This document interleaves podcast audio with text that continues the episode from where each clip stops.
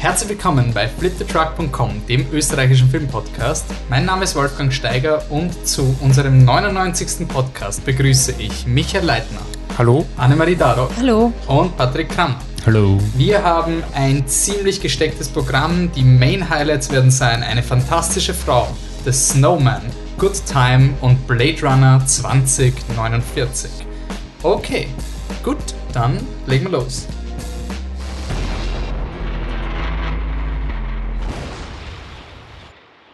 So, und wir haben beschlossen, dass wir ganz casual in den Podcast starten. Vielleicht kennen uns die Leute noch nicht. Jetzt kann man, kann man eine kurze Vorstellungsrunde, weil Blade Runner, glaube ich, 35 Jahre waren es oder auf jeden Fall mehr als 30 Jahre hat es gedauert, bis es eine Fortsetzung gibt. Patrick, gibt es einen Film, der in fünf, einen modernen Film, der in 35 Jahren eine Fortsetzung bekommen soll, der nicht bekommen soll, oder einen Film, der noch immer keine Fortsetzung bekommen hat? Ja, es gibt einen Film, der sie sogar schon bekommen wird, obwohl ich stark dagegen bin. Und zwar ist das Sicario. Da kommt der zweite Teil demnächst raus. Und zwar heißt er dann Soldado. Allerdings ohne der Hauptdarstellerin und ohne, ohne dem Regisseur und ich glaube sogar von einem anderen äh, Schreiberling. Also. Aber es wird eine Trilogie. Ja, ja, aber muss man ja nicht wollen, oder? Okay, Anne? Also, ähm, 1986 wurde der großartige Film Labyrinth gemacht mit dem wunderschönen, lieben David Bowie. Und die arbeiten jetzt tatsächlich an einem Sequel, was verboten gehört, mit Gesetz in jedem Land. Auf jeden Fall. Oh, ja, aber ich hoffe, es klappt eh nicht. Von dem her drücken wir mal die Daumen, dass es schief geht. Ja. Okay, Michi, welcher Film? Ich werde jetzt mal ein bisschen positiver. Yay.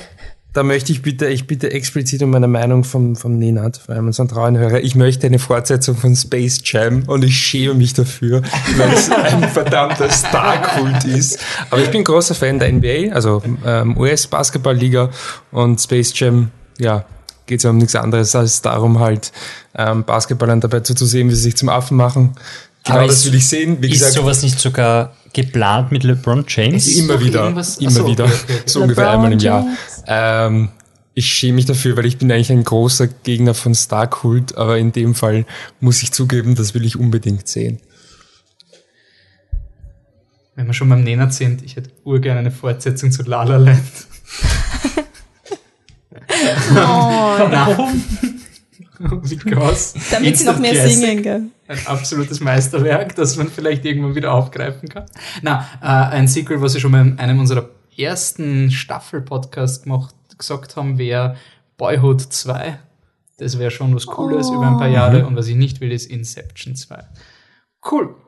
Dann gehen wir ein bisschen in unsere Feedback-Runde, bevor wir uns mit den großen Filmen befassen. Ähm, gleich mal zu Beginn ein bisschen Werbung. Natürlich nicht von irgendwelchen Sponsoren, sondern im eigenen Interesse. Das ist der 99. Podcast. Ihr wisst's, nächster Podcast. 100 Jahre Flip the Truck. Wupp, wupp. 100 Podcasts, vierte Staffel und 96 Jahre noch to go, damit wir dieses Ziel erreichen. Aber das wird schon irgendwie gehen. Ich stelle mir das wie bei Batman vor, irgendwann werde ich in Altersheim sitzen mit meinem, weiß nicht, ob es da noch Smartphones gibt, und da werde ich Flip the Truck hören mit irgendeinem anderen Moderator. Genau das ist das Ziel. Spider for Dark Knight Rises. Gut. Informationen zu diesem ultra geilen Event, wo ihr auch mitmachen könnt. Live-Publikum, mit Fragen, Antworten, was auch immer. Wir überlegen noch eifrig, was es wird. Gibt's auf unserer Facebook-Seite, da ist das Event, teilt es, deklariert euch, dass ihr dabei sein werdet, damit wir uns auf euch freuen können. Und die Location wird noch bekannt gegeben. Wir wissen es natürlich schon, ist ja klar. Natürlich. alles Aber wir von wollen es ja nicht verraten. Aber es wird in Wien sein, damit ihr planen könnt. Also es wird in Wien mit der U-Bahn zu erreichen sein und nicht irgendwie am Arsch der Welt sein. Cool. Also wir Ähm, machen es beim Wolfi. Nein, nein, nein, nein. nein. ähm, die Biennale steht kurz bevor der Podcast twittert. Oh, ich weiß nicht, ob es so ausgeht, aber wahrscheinlich läuft sie gerade, die Biennale. Ähm, die Janine hat uns angefragt, ob es dieses Jahr wieder ein Biennale Bingo geben wird. Dieses Jahr wahrscheinlich nicht. Äh, muss bis zur Oscarsaison warten. Danach machen wir mal weiter. Haben wir nicht auf Facebook vorher noch geschrieben zu Janine geantwortet mit Ist in Arbeit? Ja, ja, es ist in Arbeit. Wir haben äh, Für nächstes Jahr. dann. 2018. Na, also wichtig war uns, dass die ganzen Biennale Guides draußen sind, dass unsere Essensrating draußen sind. Die könnt ihr sehen auf Biennale. Der Michi ähm, ist eh voll eingeplant mit Biennale. Und ähm, wir wollten jetzt nicht, wir, wir sind ja nicht so, dass wir da jetzt die ganze Zeit irgendwelche Dinge recyceln müssen, das haben wir nicht notwendig. Na, das ist dann erst 2018. Aber zur Oscarverleihung gibt es auf jeden Fall dann ein Bingo, danke der Nachfrage. Gut, äh, Michi, Ja. sprichst du, was sprechen die Leute in Wakanda? Keine Ahnung. Wahrscheinlich, wahrscheinlich Englisch. Okay. Denklich. Bezug nehmen, wir wollen es noch aufklären, weil auf Facebook das irgendwie nicht so rübergekommen ist. Ja. Ähm, es ist äh, Ich mich jetzt outen. der Trailer zu ähm, Black Panther ist erschienen und der war uns eigentlich relativ wurscht, aber die Diskussion war recht interessant, nämlich warum die Schauspieler nicht in diesem fiktiven Land, warum sie halt Englisch reden in amerikanischen Filmen. Wir haben dann ein paar Scherze gemacht und haben gesagt zum Spaß, na, wir können kein Symposium drüber machen, wo wir die Akzente von Black Panther und den Sprachstamm von Wakanda analysieren. Das war sarkastisch. Ja, sorry, ich habe so nicht böse gemeint, nur Ähm, ich weiß nicht mal, ob wir Black Panther schauen werden. Also, schauen wir mal. Allerdings wäre Sprache in, in englischen, also Fremdsprachen in englischen und amerikanischen Filmen vielleicht tatsächlich mal ein Thema für ein Symposium. Weniger jetzt Marvel, aber vielleicht. Das kann man so mal notieren. Dann werden wir sicherlich auf Black Panther zurückkommen. Und auf Wonder Woman. Ich bin immer dafür, dass Wonder Woman wirklich zusammenfasst, wie die Amerikaner über Deutsch denken. What? You want to tell me that we drove through all the Martin dirt? Gut. Dann, die Felice hat uns geschrieben, dass man den Bill nicht Skarsgård, man spricht ihn nämlich Skarsgård aus. Danke, Felice. Du warst schneller als der Pascal, der uns nicht geschrieben hat, obwohl ich ihn im Podcast aufgeführt habe. Ja, ja, Hörertreue. Ähm, speaking of Hörertreue, der Patrick und ich waren zu Gast bei Bildnachwirkung beim Nenat und beim Juri zum Horror-Oktober. Horror-Oktober. Warum nicht Horror-Oktober? Ich meine, Leute, kommt schon. Aber so das ist ein schwierig ist Thing. das nicht. Also das ist quasi, sie machen, äh, das, das ist quasi ein, ein Thema, wo sich viele Podcaster und Blogs auch beschäftigen und Bildnachwirkung hat eben beschlossen, sie machen da auch eine Reihe. Also vielleicht haben sie Das es heißt- geerbt, das Hashtag. Und wir, wir unterstellen es jetzt nicht ihnen, aber Nein, wir nein, fragen jeder mal das Podcast, der Twitter das was. macht, hat sich zu hinterfragen, wenn er diesen Titel Auf jeden verwendet. Fall machen sie Podcasts über Horrorfilme, wir waren zu Was Gast. ja gut ist, wir waren zu Gast. Wolfi, welchen Film hast du gemacht? ihr habt den Host gesehen und der, der Bildnachwirkung hatte zwei Hosts, den Nenad und den Juri und ich habe mit Juri Podcast und ich war so richtig sicher, dass der Host kein Film von Juri ist und ich war, wurde komplett eines richtig, also wirklich, war, ich war komplett im Schwarzen. Also mir hat der Host wirklich gefallen, ich liebe den Film sehr und er war so ein bisschen mittelbegeistert. Aber ja, bei dir? Ich habe Open Your Eyes geschaut und da war es so ähnlich. Der Juri war auch so, hat ihn ganz okay gefunden und Nenad und ich haben ihn wirklich gut gefunden. Das ist War der Film, lustig. der die Vorlage Für Vanilla Sky ist, ganz genau. Okay, cool. Dann noch äh, ein Shoutout an die Kollegen von Lichtspielplatz. Wir haben es leider nicht geschafft, dass wir sie jetzt live da zum Podcast dazu holen. Vielleicht geht sich noch eine Skype-Session zu Blade Runner 2049 aus. Das entscheidet sich noch diese Woche und dann wird es vielleicht aus dem 99,5 der Podcast so ein Special-Ding dazwischen ausgehen. Ein eigener Podcast wird es nicht, weil wir sind jetzt bei 99, geht nicht mehr. Okay, gut. Quick and Dirty. My little Michi, my little Michi. Was hast du gesehen? Ähm, gar nicht dirty ist My Little Pony. Ich habe anscheinend keine Notizen dazu. Also damit frei. Ähm, ja, My Little Pony ist, ist, ist ein Spielzeug, gibt schon, glaube ich, seit den 90ern oder noch länger, wird immer wieder von Hasbro, glaube ich, immer wieder wird's eingestellt und dann holen sie es wieder raus. Ähm, und seit ein paar Jahren gibt es eine Fernsehserie und es ist schon einigermaßen bekannt, denke ich, oder? Also gehypt im Internet. Ja, ich Ja, weiß also nicht. Bronies oder wie Bronies, heißen die, ja. ne? Ja, Mainstream mit M-A-N-E. genau, ja. Okay. Im Endeffekt sind es halt Ponys, manche von ihnen sind Einhörner und die Einhörner können zaubern. Ich glaube, die anderen nicht. Ich kenne mich nicht so ganz aus. Ich persönlich, aber das ist wirklich eine persönliche Meinung, mir gefällt dieser Look eigentlich gar nicht. Die haben diese riesigen Augen, damit sollen sie halt ultra süß sein. Das ist etwas, was mich überhaupt nicht anspricht. Ähm, ansonsten ist der Film, mein Blogmäßig braucht man gar nicht groß drauf eingehen, ja, äh, einfach, ja, wir müssen irgendwie die, die Welt retten. Ähm, aber der Film hat mir eigentlich okay gefallen. Ich will ihn nie wieder schauen. Also das, das war jetzt kein, kein schönes Erlebnis in dem Sinne, aber ich muss ihm einfach Credits geben, weil er, weil einfach so viel Persönlichkeit drinsteckt in dem Film, weil es einfach so bunt ist und so, so wild ist und so, ja, schon anstrengend, aber auf eine coole Art und Weise. Und sie sprechen alle mit diesen hohen Stimmen. Und ähm, das war er nimmt sich nicht jetzt nicht überernst, aber aber es ist auch nicht so, dass man, dass er sich irgendwie dauernd selbst durch den Kakao ziehen muss, weil er sich so schämt für seine für seine ähm, Weirdness und das finde ich eigentlich ganz cool.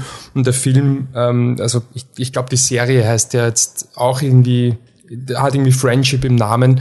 Friendship is Magic oder so ähnlich. Ähm, und der Film nimmt dieses Motto halt ähm, total auf und, und es funktioniert. Das finde ich echt cool in dem Film. Es ist wirklich ein Film über Freundschaft und du kaufst es ihm ab und dass da halt ein Film ist über ein paar bunte Ponys, die teilweise zaubern können. Ich weiß nicht warum. Und ein paar böse Ponys, die auch Wir zaubern werden können. so viele Mails kriegen, die uns Ja, das alles erklären. ganzen Also. Na bitte. Nadine Ja, und bitte. Annika, ihr habt auf Facebook geschrieben, Bitte. dass ihr euch den anschauen wollt. Wir wollen Ja, wissen, ich würde gerne wissen, weil ähm, ich bin jemand, der diese Serie überhaupt nicht kennt. Ich habe auch nicht wirklich gewusst, auf was ich mich da einlasse. Ähm, mich würde interessieren, ob das quasi, weil ich, ich bin wirklich positiv gegenüber dem Film. Ich würde nicht per se sagen, schaut euch den an. Ich würde sagen, schaut euch einen Trailer an, schaut euch vielleicht eine Folge an und dann schaut mal, ob das was für euch ist. Weil ich persönlich würde sicherlich nicht mehr mitgehen. Ähm, aber ich, ich habe eine hohe Meinung, eine relativ hohe Meinung von dem Film. Ähm, mich würde aber interessieren, ob quasi das jetzt im Vergleich zur Serie, ob da irgendwas Neues dazukommt oder ob es quasi so ein ja, halt wie die Serie. Aber ich finde ihn, ich finde mich cool. Ähm, für mich ein empfehlenswert. Okay. Ein Film, der mir empfohlen wurde, der definitiv kein empfehlenswert war, ist Die Beste aller Welten. Ich habe ihn jetzt nachgeholt. Ähm, ich habe nicht viel zur Diskussion beizutragen, außer ja, er ist eh ursuper.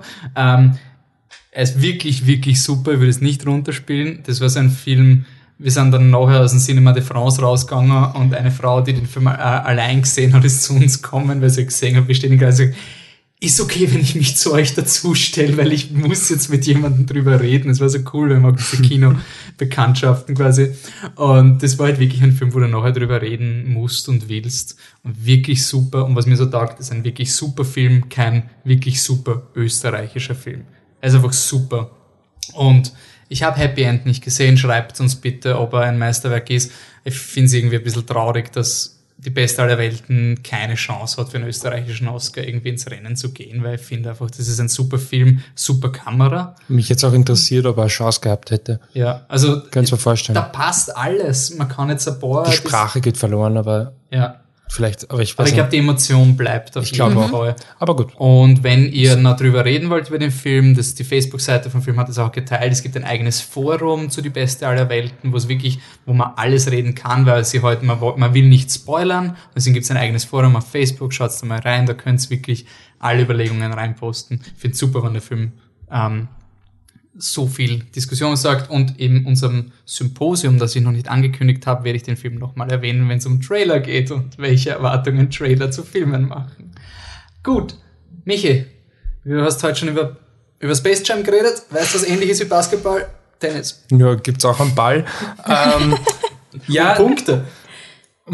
Punkte, ja, stimmt. Ähm, ja, Borg McEnroe, ein Film über Björn Borg und John McEnroe, beziehungsweise ihr, also äh, John McEnroe, der Amerikaner, gespielt von Shia LaBeouf, der immer so ein bisschen am Rande des Auszuckens ist während der Spiele und bis heute, LaBeouf. so wie Shia LaBeouf und bis heute auch, auch dafür bekannt ist. Ähm, und Björn Borg, genau das Gegenteil, ähm, der ruhige Schwede, der große Star zu dieser Zeit und McEnroe damals noch jünger und sein Herausforderer. Welche Zeit? 1980 und es geht konkret um das Turnier in Wimbledon. Borg kann es zum fünften Mal in Folge gewinnen und der Film stellt das so dar, als würde das dann ihn quasi zum größten aller Zeiten machen. Und wenn er verliert, ist er halt nur der, der viermal in Okay, ich finde diese, ich finde diese Storyline nicht so wahnsinnig überzeugend, aber der Film steht halt so da, als würde quasi all das, äh, das ganze Leben an diesem Turnier hängen. Ähm, der Björn Borg wird gespielt von Sverrir Gudnason und ich freue mich schon auf die Korrektur, die dann später kommt. Es ist ein isländischer, Pascal, wer von euch ist schneller? auf Isländisch ähm, diesmal, bitte. Ähm, ja, und wenn du sagst Basketball, ähm, ein großer Unterschied zwischen, ich meine, es gibt viele Unterschiede zwischen Basketball und Tennis, aber der ähm, offensichtlichste ist, dass äh, Tennis ein Einzelsport ist und ich finde, das ist die größte Stärke von Borg McEnroe, ähm, dass er das halt gut darstellt und natürlich gleichzeitig auch mit seinen Charakteren, zumindest mit Björn Borgs Charakter, ähm, gut untermalt. Es gibt einen extrem, ich finde extrem cool, weil er auch super einfach ist. Ein Shot zu Beginn des Films ähm, von oben, du siehst Björn Borg, wie er quasi Tennis spielt, aber du siehst nur seine Seite des Feldes und eine Ballmaschine liefert ihm quasi die Bälle. Die Ballmaschine siehst du aber eigentlich gar nicht. Ähm, du siehst quasi immer nur seine Seite. Warum? Ja, Tennis ist eben ein einsamer Sport und er ein Sportler, der so tief drinsteckt und quasi nur auf den Erfolg getrimmt ist, ist dadurch zwangsläufig irgendwo ein einsamer Mensch. Und ich finde, dass der Björn Borg Charakter echt cool gemacht ist. Der John McEnroe ist ähm, mein Papa, ich bin klug, aber nicht klug genug für meinen Papa. Und das war's. Und das ist halt okay, aber es ist ist halt irgendwie die Balance nicht da und das ist, finde ich, eine Schwäche vom Film. Wie gesagt, ich finde auch, dass eben diese Storyline, die Dramaturgie, das stimmt irgendwie nicht ganz. Trotzdem schafft es der Film, dass es noch lobend, ähm, dass Tennis nicht scheiße aussieht. ähm, Trotz unserer Bilder, die wir posten. also, ähm, das ist kein Kommentar zum Aussehen von Shia LaBeouf, das mache ich nicht beurteilen, aber ähm, das, das Tennis schaut nicht scheiße aus. Warum? Weil der Film einfach klassische Tennisperspektiven nutzt. Das schaut aus wie auf Eurosport oder wo auch immer man Tennis schaut. Ja, Einfach die klassische Tennisperspektive. Das sind sicherlich nicht Gudnason und, Mac äh, und LaBeouf, die da spielen, ähm, aber ist auch vollkommen wurscht, weil während dem Ballwechsel gibt's eh keine Emotion. Während dem Spielen bist du fokussiert und das war's. Das finde ich macht der Film cool, dass es ausschaut wie Tennis und als Sportfan der schon einige Sportfilme gesehen hat, wo er sich gedacht hat, um Gottes Willen, ich weiß nicht, was es ist, aber Sport ist es keiner, war das echt ähm, angenehm. Auch der ist für mich ein äh, empfehlenswert. Okay. Patrick? Ja. Auch ein Spiel. Im Fernsehen kann man im Fernsehen. Der war gut, der war gut, der war gut. Ist gekauft. Ah, auf Netflix gibt es das Spiel im originalen Gerald's Game, eine Stephen King-Verfilmung von einer Kurzgeschichte oder einem sehr dünnen Buch von ihm, das anscheinend nicht so gut ankommen ist. Ähm, es geht um ein Pärchen, das Probleme in der Ehe hat und sich denkt, so ein romantischer Kurzurlaub im Wald, am See, ungestört von allen Menschen rundherum, wäre doch eine gute Idee, um die Ehe wieder etwas aufzupeppen. Mit dabei sind Handspiel, Handschellen für das eheliche Liebesspiel blöd, nur wenn der Ehemann nach dem Anketten an einem Herzinfarkt stirbt. Das ist so in etwa die Ausgangslage. ähm, Carla Nicht lustig. Gugino nein, ähm, ähm, ist dann quasi vor allem mit sich selber beschäftigt. Es gibt, sie spricht dann quasi mit der Vorstellung ihres Mannes und diskutiert und es gibt Backflashes zu ihr äh, in ihrer Kindheit und sie ist ein, ein cooler, cooler Film eigentlich, so von Haus aus, was passiert, er ist spannend und alles. Und dann kommen die letzten zehn Minuten, die nichts mit dem Film zu tun haben, die so, also es gibt diesen Punkt, wo du den Film abdrehen kannst. Und dann kommen noch 10 bis 15 Minuten, wo irgendwas anderes passiert und du weißt nicht warum und was es in dem Film zu suchen hat. Und da ist er dann nimmer so cool, weil du dich halt dann nur noch fragst, so was zur Hölle. Und deshalb ein empfehlenswert. Okay. Ah, Auf Netflix, Auf Netflix. Weil sie es erwähnt haben. gut. Dann kommen wir zu äh, es ist eine fantastische Frau. Ähm, wenn wir zuerst einen Clip geben oder den Film Clip. noch vorstellen? Clip. Sie sind eine Angehörige von Senor Oneto? Ja, wir sind ein Paar. Hat er dich bezahlt?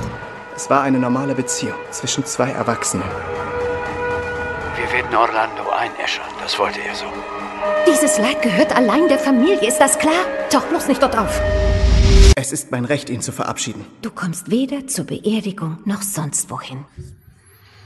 Okay. Anne, von welcher Beerdigung ist hier die Rede und wer darf nicht kommen? Der Film, der chilenische Film Eine fantastische Frau von Sebastian Lelio. Ähm, geht, da geht's um die Beerdigung von Orlando. Ähm, das ist der Liebhaber oder besser gesagt ja, der Freund von Marina, ähm, der leider an einem Herzinfarkt stirbt, recht am Anfang des Filmes, also kein Spoiler. Oh, und logisch kein Spoiler, wenn schon Beerdigung im Dings vorkommt.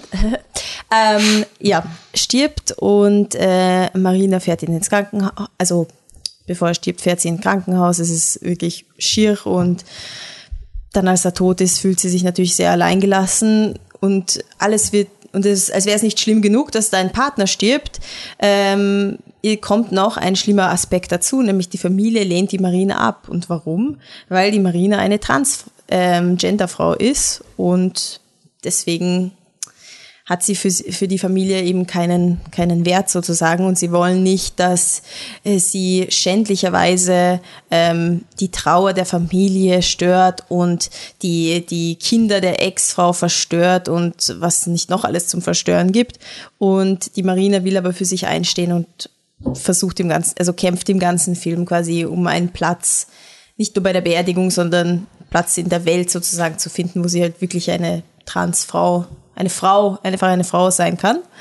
Ähm, es ist ein Film, der wirklich unter die Haut geht, ähm, aber nicht, weil er auf die Tränendrüse drückt, sondern weil es einfach wirklich die richtigen Punkte im Thema Transmenschen sozusagen anspricht, nämlich bin, muss man die ganze Zeit dazu sagen, dass das eine Transfrau ist? Muss ich die ganze Zeit dazu sagen, dass das ein Transmann ist? Ist es überhaupt wichtig?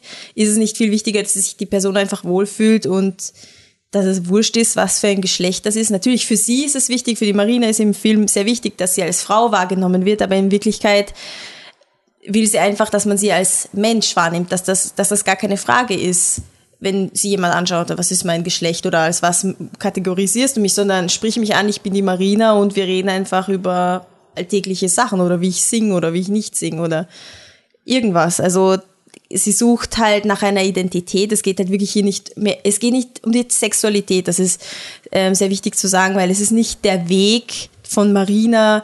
Ja, irgendwann war sie mal weiß gar nicht, wie ihr männlicher Name ist. Irgendwann war sie mal dieser Bur, der sich dachte hat, naja, also dieser, wie in den Filmen halt oft der Weg halt gezeigt wird und boah, es ist so schwer und Dings und es ist auch super schwer, aber es wird halt oft in den Filmen es sehr romantisiert und, und einfach nicht ehrlich, also ehrlich, aber einfach nicht so, es kommt nicht echt drüber.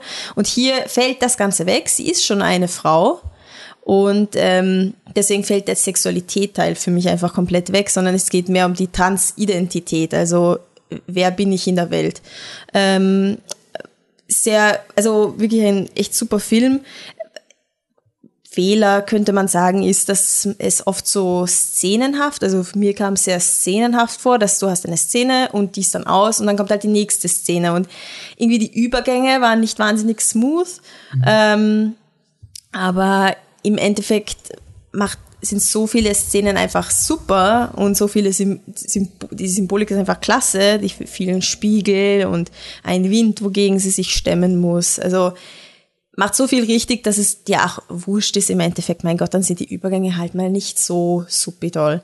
Ähm, eine Szene, die ich erwähnen möchte, die sehr, sehr unter die Haut geht und sehr schier ist und die das eigentlich nochmal vor Augen führt, was da ein Mensch dann auch leiden muss nachher, wenn er zu sich, zu seiner echten Identität steht.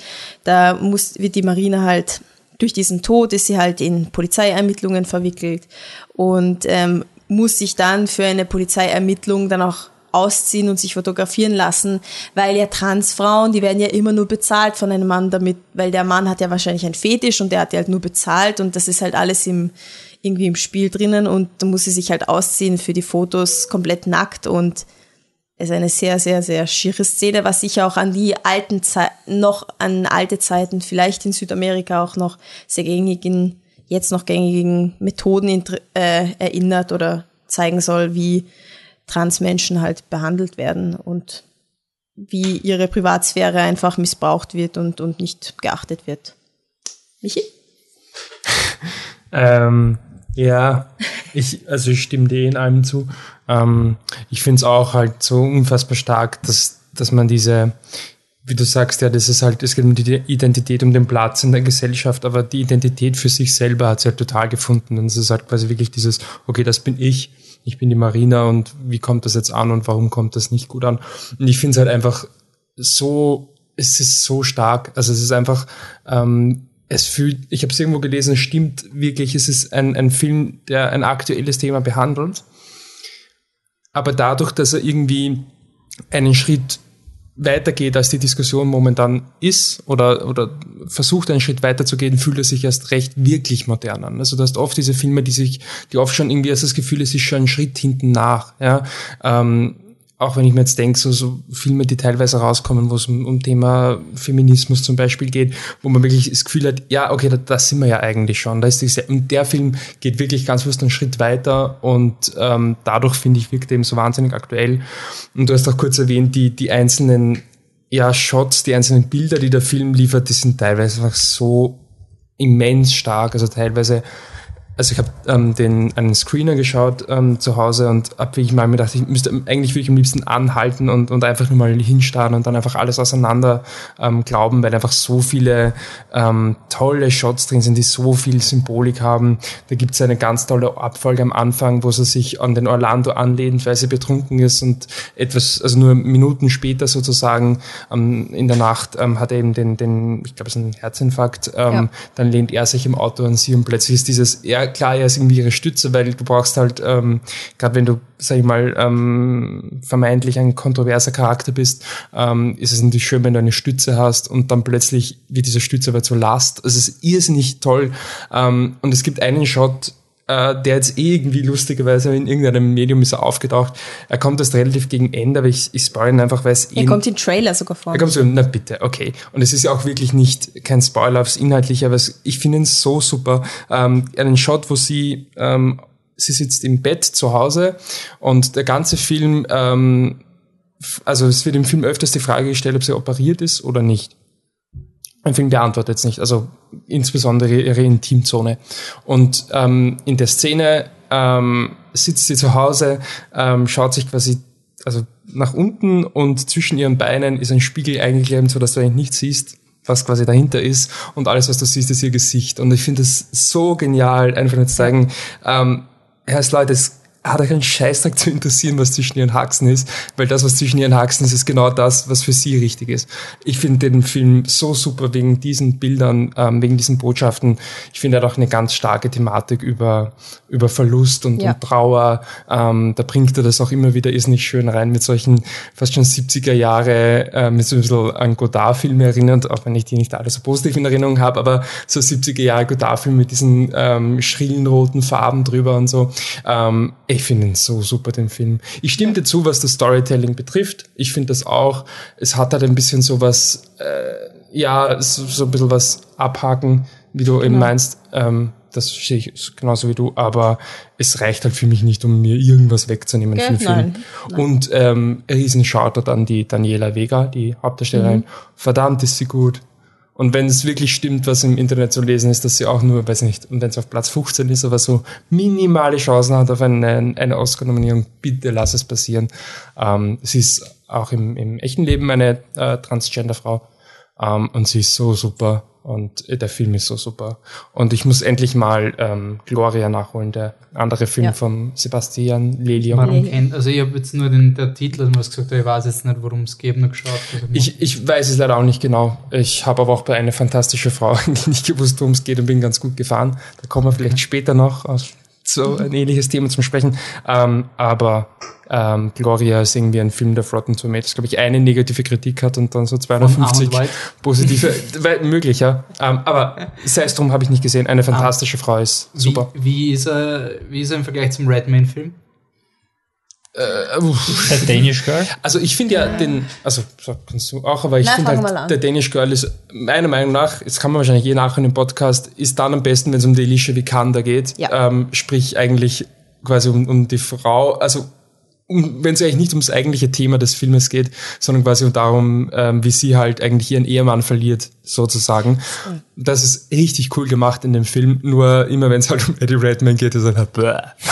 eh okay, aber eigentlich interessiert mich nicht wirklich und Aber wäre der Ja. Unterschied zwischen Danish Girl und eine fantastische war genau dieses Weiterdenken? Ja, das ich finde Danish Girl, schon. also Ja. dieses, Ich finde schon, weil eben du hast in, in Danish Girl, das habe ich glaube ich damals auch gesagt, ähm, sonst sage ich es jetzt, ähm, der spielt in der Vergangenheit und deswegen ist er mit Vorurteilen konfrontiert, die in der Vergangenheit liegen und die es heute in dieser Form nicht mehr gibt, mit Hürden konfrontiert, die es heute nicht mehr gibt. Klar, es ist ein Historienfilm, ist irgendwo naturgemäß so, aber dadurch finde ich, wirkt er eben überhaupt nicht aktuell, wirkt er überhaupt nicht am Puls der Zeit und eine fantastische Frau ist absolut am Puls der Zeit, wenn nicht voraus.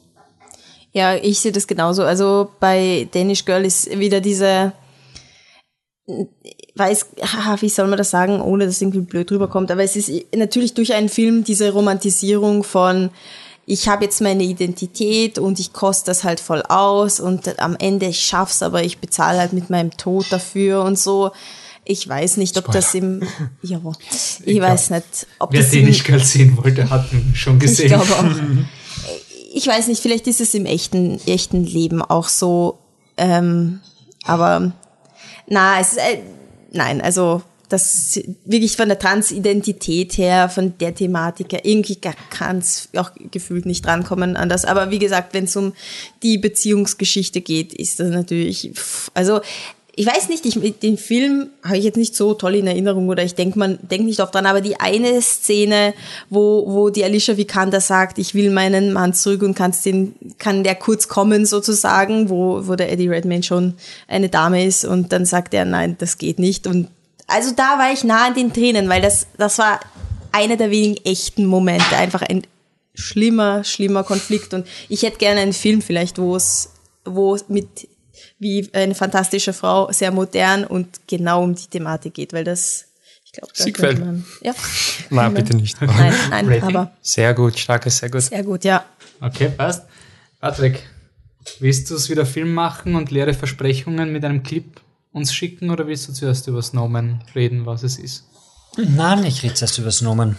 Es ist ein Thriller, ein Psychothriller, ein nordischer Krimi. Das Originalbuch ist von Jo Nesbo. Den kennt man wahrscheinlich, das ist einer der Der, der nicht die Bestseller-Autoren. Born, die Born-Bücher schreibt, sondern der andere Krimi-Autor. Genau. Ähm, und der Regisseur ist Thomas Alfredson, den kennen wir auch. Der hat Let the Right One In gemacht. Der Oder hat so finster die Nacht oder Lotten Rette, Komma in Felice oder Pascal, wer von euch zu sch schneller ist. Tinker Taylor Soldier Spy hat er zusätzlich gemacht. Hauptdarsteller ist Michael Fassbender, den kennen wir. Neben ihm Rebecca Ferguson, die kennen wir auch, die hat Mission Impossible? Mission Impossible die Show gestohlen. Ähm, Val Kilmer taucht auch auf. Chloe Sevigny und Charlotte. Gainsbourg. Was? Chloe Sevigny, wer? Was ist mit dir, Wolfi? Sag mal, ne, bitte. Eine Man französische. kennt sie halt. Ist es die Man blonde kennt die. Französin, die immer mitspielt? Die Ja, Mission kenn- Impossible und Robin Hood? so. Und Nein, nein, die ist das älter. ist die Lea Seydoux, sorry. Genau, nein, nein, die ist älter. Egal. Ähm, Charlotte Gainsbourg, die kennst Okay, du. also sie ist anscheinend urbekannt und ihr könnt mir keinen einzigen Nein, so nein, ein- kennst du Brown, Brown Bunny? Kennst du die Geschichte von eben deshalb? Sie ist also, sie ist ber berühmt quasi, weil sie für irgendeinen fragwürdigen Regisseur einen Film gemacht hat, wo echter Sex vollzogen wurde und, und da und im Okay. bei Love und so weiter ist sie mal erwähnt worden, deshalb kennt man sie wahrscheinlich, deshalb war sie oft in den Medien. Sie hat auch andere Filme gemacht, aber da habe ich gerade keine parat. Charlotte Gainsbourg ist auch dabei und J.K. Simmons, die kennen wir auch alle. Also wirklich gutes Cast, man kann sich wirklich viel erwarten. Es war ein wirklich guter Trailer. Der Film ist jetzt nicht so toll und so eine Grundstimmung kriegt man bei dem Clip. Laila Osten und Arve Stöp hatten eine Affäre. Das war die letzte Ermittlung meines Vaters, bevor er ermordet wurde. Du bist bei Wettlessen eingebrochen, weil du Angst hattest, ich finde raus, dass es persönlich ist und dich von dem Fall abziehe. Wettlessen hat ihm die Mädchen gebracht. Und beide waren in Bergen, als die Morde anfingen. Ich weiß, wie sehr du das willst, aber du kannst Puzzleteile nicht anpassen. Denkst du wirklich, er hat sie umgebracht? Ich weiß es nicht. Und ich glaube, mit Sicherheit weiß das keiner von uns.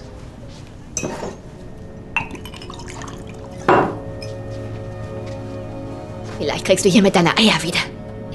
Und, Patrick, wie, wie ultra ist dieser Film? Meine, er kann nur gut sein, oder?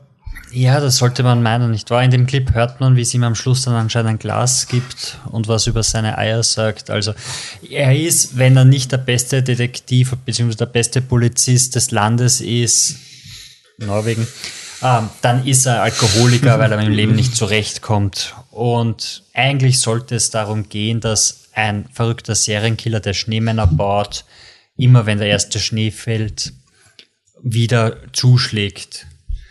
Jetzt geht es aber dann auch darum, dass Rebecca Ferguson anscheinend irgendeine ein Problem mit J.K. Simmons hat und ihn beschattet, was unwichtig ist im Endeffekt, weil es nicht, es wird aufgelöst, aber es ist so ein, das hat mit der Story nichts zu tun. Und J.K. Simmons Ist das versucht, so wie diese Mankell-Romane, die immer diese willkürlichen Storylines Ja. haben, weil sie sich in anderen Büchern fortpflanzen? Nein, nicht, nicht also mal wegen anderen Büchern, aber es ist einfach so ein, man will halt anscheinend so tun, als würden diese Sideplots, die wir haben, als würden die da alle zusammenspielen und vielleicht war es einer von denen und sie ist ja von, sie, sie hat sich versetzen lassen, weil früher hat es schon mal solche Mordfälle gegeben und sie versucht herauszufinden, sie folgt ihm quasi und er ist ein Verdächtiger, aber du glaubst nicht, dass es er war, weil du siehst die Silhouette von dem Typen und das ist nicht J.K. Simmons und die, dann ist er einfach mal weg, der Mörder, und irgendwann taucht er wieder auf und irgendwo ist ein Schneemann und es ist ja schon wurscht. Und es ist wirklich problematisch, weil es gibt viele, viele, viele Handlungsstränge, die einfach unwichtig sind und das, was sein sollte, der creepy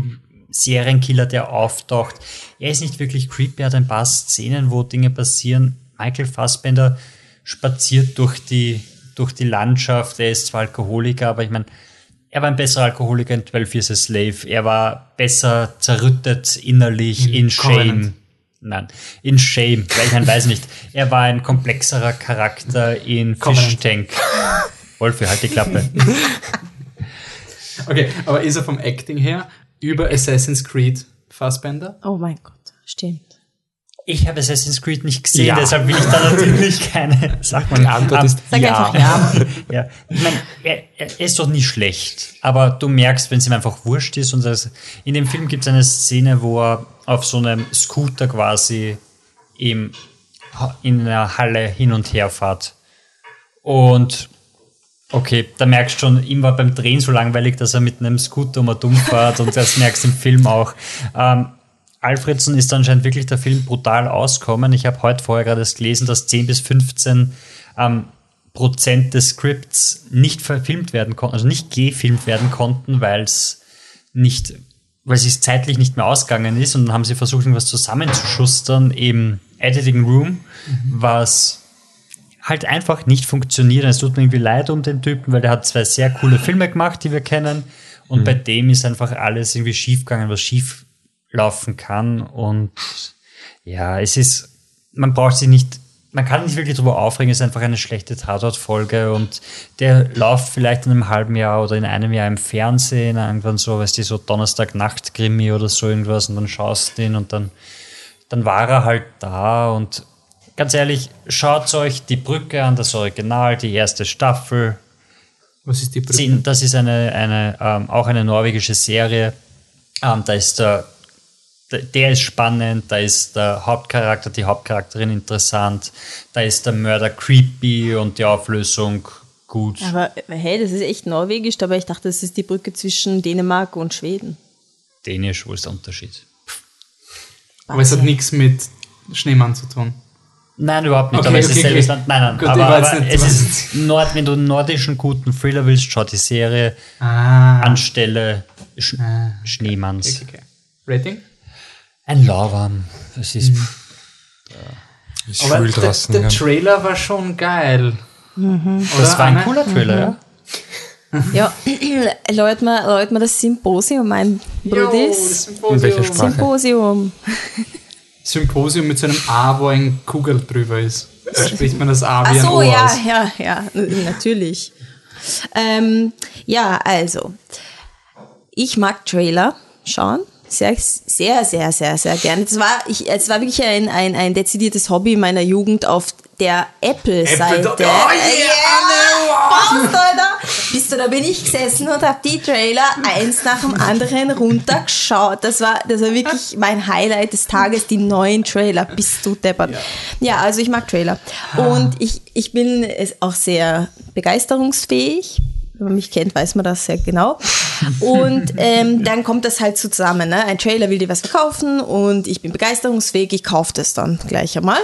Ähm, also sehr oft. Und da habe ich, hab ich den Snowman-Trailer gesehen und ich war so Feuer und Flamme, Augen leuchten im Kino, bist du depper, das muss ich sehen. In mir geht dann gleich so eine Flamme auf. Boah, das wird, das wird was. Wenn ich mir das im Kino anschaue, totale Befriedigung, das wird geil. Ja, aber dann bin ich krank geworden, konnte die PV nicht schauen.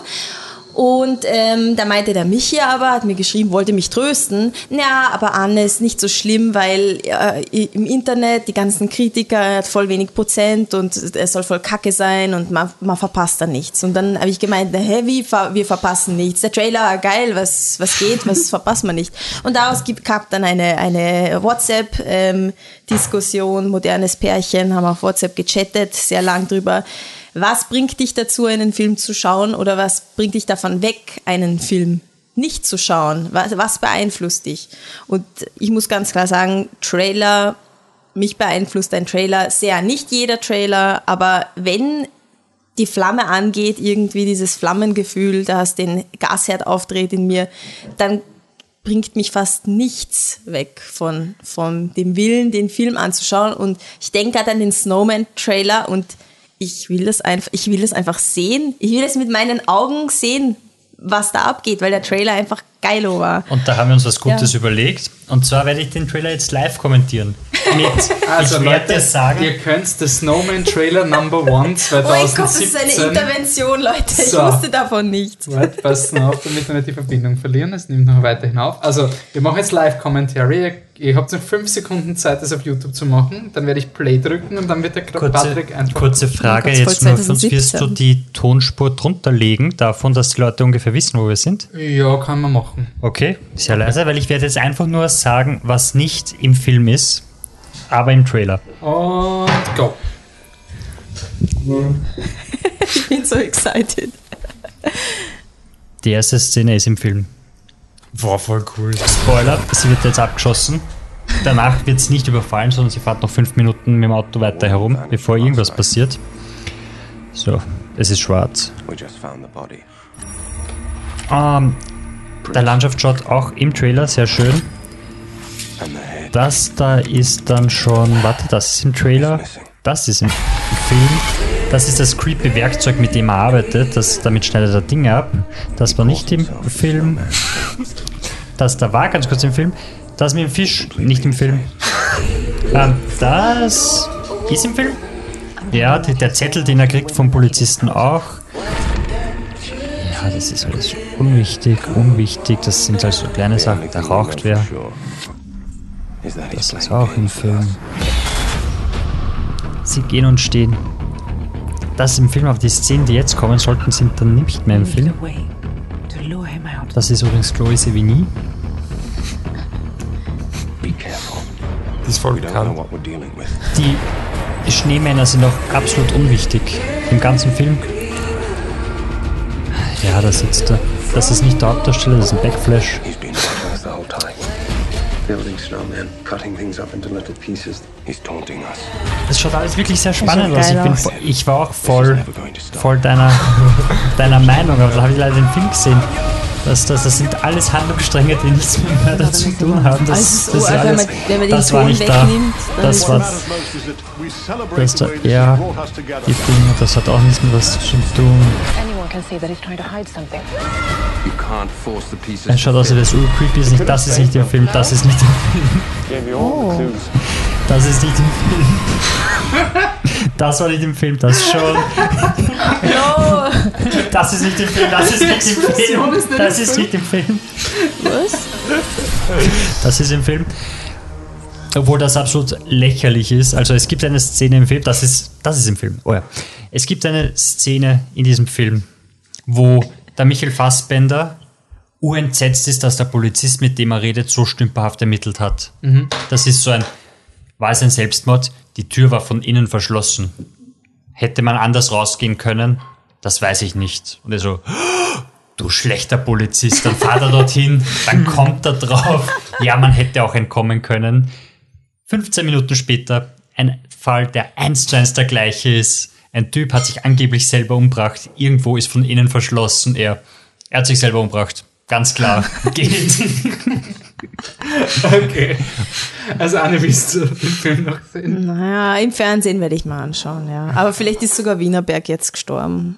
Vielleicht. Ja. Wienerberg nur zur Erklärung. Kino. Also Wienerberg. Wienerberg ist, ist das Home-Kino von Michi und mir. Da Jo. sitzen wir immer in den Kuschelsitzen, könnt ihr uns anfinden, aber nicht mit uns reden während dem Film, das mögen wir gar nicht. Da wird gekuschelt. Da wird nur gekuschelt Bei und geschaut. Snowman kannst du mich schon ansprechen. Den Michi schon. ja, aber jetzt bin ich traurig, ne? Okay. Danke, danke Burschen, sehr lieb. Patrick, was, wie, wie ist bei dir mit Trailer? Ich meine, bei Snowman hat es anscheinend gewirkt. Ähm, du hast noch nichts gewusst von den Kritiken, oder? Bevor du den Film gesehen hast. Oh ja, davor, also der Michi hat geschrieben, dass er es nicht schafft zu PV, aber dass, dass die Kritiken nicht so positiv sein sollten. Da habe ich dann gewusst, okay, dann habe ich kurz nachgeschaut, habe gesehen, der, zu dem Zeitpunkt hat er 20% gehabt, aber da bin ich schon im Saal gesessen, das war dann schon egal. ähm, Ups. ja, kein Problem. Trailer, ja, ich meine, zu Kritiken davor, ich meine, ich mag BWS und halt da, das wird sicher Batman ein wie Superman? das wird sicher ein Film, den die Leute sehr mögen und dann hat er 30 Prozent und ich stehe da, oh, okay, gut. dann vielleicht doch nicht. Ähm, ja, Hast du einen Trailer gehabt, wo du gesagt hast, der schaut so geil aus und irgendwann kann ich mir erinnern, du hast irgendeinen Film gehabt, wo du dich wegen einem Trailer so auf den Film gefreut Mad Max zum Beispiel, oder? Das war so ein Trailer. Mad Max war wirklich cool, weil da, ja, und da war noch wer, der gesagt hat, nee, mal abwarten. Ich weiß Ja, nicht, eh. wer das war, aber Sorry, aber zu 90% habe ich bei diesen Dingen meistens recht, wenn sie irgendein aufgewärmter Scheiß aus den 80ern ist. nein, aber es war zum War kein Beispiel Hinweis auf das spätere Programm. war echt nicht Absicht. ein, ein Film, der nicht nur bei mir zu viel Emotion geführt hat, sondern wei- weltweit. Und dann sogar man dachte, dass das ein Contender für Best Movie bei den Oscars war, war The Secret Life of Walter Mitty, die ben, der Ben Stiller Film, wo er zum ersten Mal selber Regie geführt hat, der einen unglaublich geilen Trailer gehabt hat, vor allem wegen der Musik, Dirty Boss von Of Monster the Man, ähm, war einfach voll emotional und wirklich, wirklich gut und hat dazu geführt, dass man wirklich gedacht hat, dass das ein Frontrunner oder ein Contender für Best Picture werden könnte. Und der Film war dann Durchschnitt bis eh, eh okay. Aber ist voll zerrissen worden für das. Also ich Eh. finde, das ist einer der so unrecht bewertetsten Filme, weil die Ja, Kritik absolut. da, glaube ich, 30 Prozent aber oder der sowas. Trailer ist schuld daran, weil alle sich voll drauf gefreut haben und dann schaust du den Film und es ist so, es ist halt nicht so geil wie der Ja, er Trailer. ist Larifari. Aber, Ja, eh, also, aber er ist halt, du, du kriegst halt wirklich was, oder der Trailer ist so gut eingeschlagen, dass alle so, wow, unglaublich. Und dann siehst du den Film und denkst, ja, er war nicht unglaublich, also war er schlecht. ähm, sonst, es gibt immer wieder, ich finde auch, dass Marvel relativ gute Trailer macht, obwohl die Filme dann meistens Mittlerweile ist bei mir so, dass ich nicht mehr von, also oft war es so, dass bei Marvel zum Beispiel Iron Man 3 hat einen super geilen Trailer gehabt, der war kurz nach Dark Knight Rises ist da rausgekommen, da war der Trailer so, boah, Tony Stark ist am Ende, da kommt ein Bösewicht, der dekonstruiert das Heldentum und er muss sich wieder aufbauen ohne den Anzug und nach bis so deppert, das ist Dark Knight Rises 2, es wird genauso geil wie Dark Knight Rises, nee, Dark Knight Rises und seit Iron Man 3 und also wenn sie nicht so bla sind wie Black Panther, der mir wirklich so unglaublich wurscht, so Thor Ragnarok hat theoretisch einen coolen Trailer, wirklich cool. Aber ich habe null Hype für diesen Film und er interessiert mich sowas von überhaupt nicht, einfach wegen Marvel. Aber theoretisch Das wäre ist das der ein neue Trailer, Justice League Trailer bei mir, wo du wirklich so zuschaust und du denkst dann, ja, da passieren eh Sachen am Bildschirm, aber pff. und Black Panther, sorry, ich verstehe den Trailer nicht, ich weiß nicht, was da passiert. Jeder hat komische leuchtende Kostüme und also ist alles sehr fragwürdig. Michi, du schaust keine Bitte. Trailer, oder? Ich schaue ich schau tatsächlich kaum bis nie Trailer, ja. Warum? ich kann mich an was erinnern bei Michi. Ah ja? Bitte. Michi hat uns mal vorgeworfen, ob wir uns wirklich auf Wonder Woman freuen nach diesem Trailer. Okay, ich Der habe Trailer war auch schlecht. Also, ja. doch, ich glaube. Warum gut. schaust du keine Trailer? Ich habe euch aber auch gesagt, ihr sollt, euch, ihr sollt euch nicht auf Age of Ultron freuen. Oder auf Dutzende andere Marvel-Filme und ich hatte meistens recht. Ähm, ich schau, ich weiß nicht, ich, also es ist tatsächlich so, dass ich in, es gibt nur zwei Gefühlsregeln bei mir. Entweder der Trailer tut nicht viel, weil es ein ruhiger Film ist. Ich habe den Trailer von Eine fantastische Frau nicht gesehen, aber ich würde mal sagen, den würde ich wahrscheinlich nicht schlimm finden, weil was soll denn da groß vorkommen? Ähm, oder aber es passiert was, dann mache ich den Trailer in den aller, allermeisten Fällen nicht. Also teilweise auch von Filmen, die ich nachher wirklich cool finde, anscheinend Wonder Woman, daran kann ich mich gleich erinnern. Ähm, ich finde den Trailer zum Beispiel total furchtbar von, von, äh, vom neuen Guillermo del Toro Film, der sicherlich cool wird, aber ich freue mich überhaupt nicht auf den Film, einfach weil ich leider den Trailer gesehen habe. Boah, Der war geil. was für ein Schmarrn. Na, ich finde den Trailer furchtbar. Ähm, Lego Movie. Oh, ähm, Lego Movie war unerträglich, der Trailer. aber ich kann mich wirklich, also ein Trailer hypt nicht. Also vielleicht erinnere ich mich jetzt nicht, aber Sorry. ein Trailer. Das war das Er speit, weil er den, an den Trailer von Lego Movie denkt. Ähm, nein, mich, mich persönlich hypt ein Trailer einfach überhaupt nicht. Ich mag die Art und Weise, wie es geschnitten ist. Also in den meisten Fällen, ich finde, das ist manipulativ, das ist die Idee, ich weiß. Aber ähm, nein, das, das ist leider nichts für mich. Aber du magst doch meistens die Filme, die durch Trailer eigentlich verkauft werden sollen, auch nicht, oder? Also so, so große Blockbuster-Filme, wo dieses Single Piano Note. boah, wie geil ist das eigentlich und boah, schau, was für Action-Szenen das sind und so was. Das Da hast, ja du, von Haus aus. da hast du recht, das, das stimmt. Aber wie gesagt, ich, mir fallen eigentlich keine Filme ein, wo ich mir gedacht habe, der Trailer ist super und den Film mag ich nicht. Aber es ist halt auch Aber was. umgekehrt halt schon, wie gesagt, Wonder Woman, Ähm, Lego Movie. ähm, erster Prometheus Trailer. Ja, aber Der war phänomenal. Genau, aber das ist so ein Ding, deppert, der da habe war ich mir so gedacht, geil. das ist ein Kunstwerk in sich, das ist cool geschnitten, aber ich habe mich nicht auf den Film gefreut. Mir dachte, Ja, da ist ja ja. nichts drinnen, in dem- aber ich glaub, da ist ist auch nichts in drinnen. Prometheus nichts drin. Also, es ist Da war eigentlich nichts- recht repräsentativ für den Film. Nichts im Trailer drinnen. was Aber was, was wir auch diskutiert haben, ist, ähm, du warst ja Snowman gegenüber jetzt nicht negativ irgendwie eingestellt. Du hast jetzt nicht gesagt, boah, der Trailer ist scheiße oder irgendwas, sondern du warst eigentlich auch ganz interessiert an dem Film. Nur wo dann das auseinanderging, war, dass dich dann die Kritiken quasi, also, Ja, dass weil du voll mehr, keine eigene Meinung habt. Nein, das- Ja, das meine ich gar nicht, genau. aber es ist halt, dass dich das mehr oder dass einen das mehr beeinflusst, manchmal die Kritiken. Das Ja. merke ich halt, Es ist ehrlicher, oder?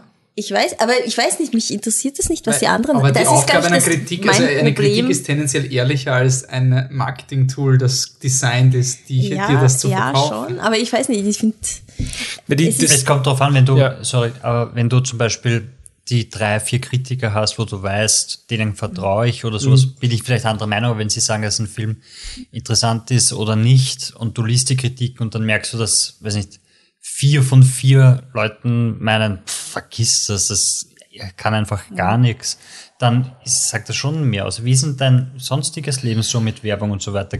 Kaufst du? ja. Nein, also so, so nein, ich bin Poster, schon ein, so, so Nein, ich bin, ich bin ein ausgewähltes Werbeopfer. Also wenn, wenn ich ein Poster, wenn ich ein Poster äh, sehe und es interessiert mich wirklich was drauf ist, irgendwie zum Beispiel, ich, ich teste gern neue Getränke und ich sehe ein neues Getränk auf einem Poster, egal wie grauselig es ausschaut oder irgendwas ist, ich würde das so- schon Das heißt, gehen und kaufen. Kokoswasser getestet. Was Ja, das habe ich sicher auch getestet. Aber ich sehe hier ein, ein Basis, äh, also eine Basis Meinungsversch nicht Meinungsverschiedenheit, sondern eine Einstellungsverschiedenheit sozusagen, weil ihr lest wirst gern angelogen. gerne, ja, ähm, ihr, ihr lest ihr es nicht gern. Ihr habt Kritiker, die wo ihr sagt, das ist mein, mein Hauskritiker, den lese ich mal durch und dann weiß ich, was abgeht. Ich lese niemals Kritiken von nichts. Mich in, also das stört mich ab, wenn ich da Sachen drüber lese von irgendwelchen Leuten. Und das klingt gemein, weil ich rede auch, ich sage auch meine Meinung. Und das, aber ich, ich respektiere die Leute, aber das interessiert mich 0, Josef. Irgendwie, ich will, ich will diese, ich will das Emotionale. Also Aber selbst wenn ich Filme extrem ernst nehme, ist für mich trotzdem es, es ist irgendwie ein Hobby und ein Hobby, das Spaß macht. Und deswegen der Unterhaltungswert von einem Trailer zum Beispiel ist für mich viel wichtiger, als was mir ein Kritiker dann schreibt und glaube ich dem das, weil ich die Das Emotionen heißt, wenn die einfach Leute, wenn die sind, Leute ne? was empfehlen, dann ist das genauso, als würdest du einen Kritiker lesen oder als würdest du einen Nein, das ist was anderes, weil zum Beispiel sitze ich dann manchmal da beim Podcast, zum Beispiel leider Marshland habe ich immer noch nicht angeschaut, aber du hast so von Marshland geredet, Patsy, und dann, das war halt klasse und ich war so, oh mein Gott, ich muss das schauen. Oder Wolfi, du hast von Brooklyn einmal geredet im Podcast und wir sind danach, glaube ich, sofort ins Kino gegangen oder Obwohl ich so. krank war. Obwohl er mich krank war, weil ich einfach so, oh mein Gott, ich muss das schauen. Also, das geht auch, aber irgendwelche fremden Kritiker und Kritikerinnen, nee, also das Ja, bei mir, bei mir ist- gar nicht. Ich weiß nicht, ich finde halt auch Case in Point äh, die beste aller Welten. Scheiß Trailer. So ein scheiß Trailer, so ein scheiß Trailer. Also wirklich, ich hab, ich hab mit meiner Freundin geredet, ob sie mitkommen will und so, und sie war so, na, der ist wahrscheinlich zu, zu Depri, das die ganze Thematik, du hörst halt, worum es geht, denkst du, okay, schauen wir uns den Trailer an. Und nach 30 Sekunden habe ich gewusst, okay, ich habe sie verloren, aber sowas von. Das ist der ärgste Psychothriller, dieser Trailer. Das ist wirklich so, Stimmt, also das ja. ist wirklich so ein absolut fehl repräsentiert für das. Also, ich habe den Trailer gesehen und habe gedacht, das ist Requiem for a Dream. Und von allen Kritiken, von jedem, den ich gehört habe, habe ich nie gehört, dass er dich voll, ich meine schon, ja, er macht einen fertig, er ist, geht unter die Haut, aber nicht dieses Schau-Org Aronofsky-Style. zum Das ist eigentlich das, die gegenteilige, eine Und gegenteilige auch, ich mein, Aussage. aber- bei, bei, bei Bessere Welten gibt's ja auch diese surreale Ebene. Und wenn du diese Dinge so zusammenschneidest, das wären irgendwie Psycho-Horror-Monster-Szenen, wo das Voll. Viech irgendwie wen attackiert, wo du denkst, das ist darum gibt man nie, also auf den Trailer gesehen. Und sie haben mir gedacht, wie, wie hängt das dem Film zusammen? ähm, was ich aber schon mag, ist, wenn ich weiß, also wenn, wenn ich mich auf Filme freue, also zum Beispiel 300 hat, finde ich, einen der besten Trailer überhaupt gehabt. Das war in meiner Apple Trailer Zeit. Den habe ich täglich geschaut. Der war so gut. Der war besser als der Film. Spartans, tonight. wait. Also nee, alle, alle wichtigen Sprüche vom Film waren in diesem Trailer. Und Manchmal habe ich auch so meine, also Batman wie, wie Superman ist auch so ein Trailer, der hat dieses penetrante, die, die Hype-Bomben. Das ist so der Schluss von dem Trailer, ist nur boom, boom, boom, boom, boom. Und einfach, es ist wirklich nur ein Shot von Batman und Superman und drüber boom, boom, boom, boom, Chor, boom, boom, boom, Superman-Logo, boom, Batman-Logo hinter Superman, boom, boom, boom, boom, Cut zu Release-Date, boom. So, wow, okay. Ich nicht glaube, das so war gerade so ein. Podcast-Erlebnis, wo andere sagen so, hör auf damit, lass das. Du könntest auch auf den Tisch schauen. Ja, ich habe eh den Popfilter vor mir. Sehr Ich glaube, das ist schon Der Bild hat er nix. Andererseits ein Trailer wie äh, The Greatest Showman on Earth, ich bin überzeugt, der ist besser als der Film selber. Was man, also du hast ja noch nicht da, wir haben vor dem Film, es gibt so einen Hugh Jackman Film, Oscar, Oscar Biopic über, ähm, ich glaube, der heißt The Greatest Show on Earth, aber The Showman oder irgend so ein Okay. Schatz, über den Typen, der Showbusiness erfindet. Der Trailer ist so schlecht. Es ist urgeil, wirklich zweieinhalb Minuten, einfach geil schlecht. Aber ein anderes Beispiel, was dir vielleicht auch gerade eingefallen ist, äh, Logan. Der Trailer von Oh Logan. mein Gott, stimmt, der der, war cool. cool. Ja, der war voll Und cool, ich ja. Glaube, ein. Hauptgrund, warum Trailer so geil sind und einen so emotional aufladen können, ist einfach die Musik, die sie Ja. verwenden können. Weil Logan hat, Voll. Michi, hilf mir, hat, Hurt hat Hurt von Johnny von, Johnny Cash Boah, ich kenne mich aus. Boah, ich kenne Musik. Ich ja. Googelt nach. Ähm, ursuper Lied, passt, man hat voll Laune auf den Film gemacht. Wir waren alle drei im Kino, also wir drei waren im Kino ohne Anne. Wir, ihr wisst es eh, ihr habt es uns eh eh sicher gehört, gehört. ja. Wir waren alle sehr müde währenddessen wegen dem Film. Ähm, und das- das ist genauso wie bei The Secret Life of Walter Mitty mit, ähm, wenn die Musik geil ist und drüber liegt und dich halt wirklich emotional irgendwie packt oder sowas, dann, dann erwischt er dich, egal ob Marketing-Tool oder nicht. Das war auch beim ersten ähm, Mad Max Trailer so, dass das einfach in Kombination mit dem Film, so, äh, mit der Musik so gut war. Ein Trailer, wo ich nicht wollte, dass er mich hypt, war X-Men Days of Future Past, aber der Trailer war so cool. Dieser, dieser We Need You to Hope Again, der war so richtig episch und gigantisch und das war so ein, da war der eigentlich mehr pumped für den Film, als ich sein wollte, weil man dachte, na, der wird dich enttäuschen, der wird scheiße, sonst der war eigentlich wirklich cool gemacht. Ähm, Ja, der genau. Thor Ragnarok ist ja auch so, dass er mit Musik überlegt und, und cool ist. Jetzt ist Also- natürlich Marvel-Film, aber Das ist vielleicht so ein Punkt, was mich halt, halt stört am Trailer, warum es mir halt irgendwie gar nichts gibt, weil ich mir dann denke, das dauert zwei Minuten, das ist ein fetziges Lied und dadurch wird das alles irgendwie so hochdramatisiert auf etwas, was halt in dieser Intensität einfach in, in zwei Stunden oder wie Ja, du bist halt zu reflektiert dafür, habe ich das Gefühl. Das ist ja das Problem. es ist ja. einfach als geile Musikvideos. Es ist so, wie wenn ich Reality-Fernsehen Ja. schaue und ich Was- find's gut, Ja. aber du sagst, du siehst dann immer quasi die Darsteller dahinter oder dass alles gescriptet ist und ich Was- vergesse das so ja, gerne. Was, Was, die Kardashians sind nicht gescriptet, Michi. was noch dazu kommt, ähm, Kein ja, Kommentar. kein Kommentar. Ähm, die, äh, ich habe es bei einer fantastische Frau kurz angedeutet. Ich hatte keine Ahnung, worum es geht. Ich habe nur gelesen, es soll gut sein soll. Also so wie es die Anne zum Beispiel nicht machen wird. Ähm, und da habe ich mir dann einfach Ich habe das angeschaut. Plakat gesehen und habe beschlossen, der ist gut. Wirklich, ich Das habe ich bei Tiger Girl auch gemacht. Das ist voll aufgegangen, habe ich im Trailer auch nicht gesehen. Ähm, aber jedenfalls ähm, bei einer fantastischen Frau, ich habe am Anfang zum Beispiel nicht mal gecheckt, dass es eine Transgender-Frau ist. Was Bei, beim Trailer ist. schon habe ich es auch nicht gewusst. Na, Oder bitte. checkt. Und ähm, ich mag's halt einfach, wenn dir ein Film die Geschichte erzählt. Also es macht das sowieso immer, aber wenn du wirklich gar nicht weißt, worum es geht, ich finde, das hat halt was Besonderes. Ich mag das, ähm, wenn ich wirklich sehr wenig bis gar nichts über einen Film weiß. Und das ist halt mit einem Trailer. Schwer möglich. Ich Aber habe auch nicht gewusst, worum es in S geht, bevor es die bei bevor es Slash die- ähm, die Inhaltsangabe. Ja, Ähm, egal. Ja, nein, verstehe ich, aber ich finde, es, es ist halt einfach quasi so ein bisschen das Vorfreude-Ding. Es Ja. sind quasi diese Zucker, die du vorher kriegst. Äh, ich meine, ich hab's zum Beispiel nicht gemacht, ich hab bei Inception wollte ich keinen einzigen Trailer sehen, weil ich wirklich nicht wissen wollte, worum es geht. Da ist dann Ähm, mit den Fingern in den Ohren und Ja. Augen im Schritt Wirklich im Kino gesessen und hat gelallert. Und, aber der Inception-Trailer ist so geil, bist du deppert. Ich war echt froh, dass Ja. ich ihn nicht gesehen habe. Und ja, ich, ich hijack das Segment jetzt mal und sag, Warte, dann, wollen wir vorher noch ganz kurz Pixar-Trailer machen, weil die meisten die schlecht sind alle scheiße, ja, die Aber der Film nur ich, gut ist. die ignoriere ich meistens. Also für mich auch bei Cast 3, ich habe ihn nicht geschaut, aber der Trailer war scheiße und ich habe nicht einmal gesagt, dass es die Schuld von Cast 3 ist, weil Pixar-Trailer waren nie, nie gut. Äh, ein Trailer, der mich überzeugt hat, dass ich den Film hasse und ich ihn nicht mal schauen brauche, ist Despicable Me 3. Das war so ein Trailer, wo ich, ja, Sing. Ja, Sing. Das waren so Public Service Announcements, einfach Ja. so, ja, das Danke. ist es, danke, brauche ich, brauche ich echt nicht mehr.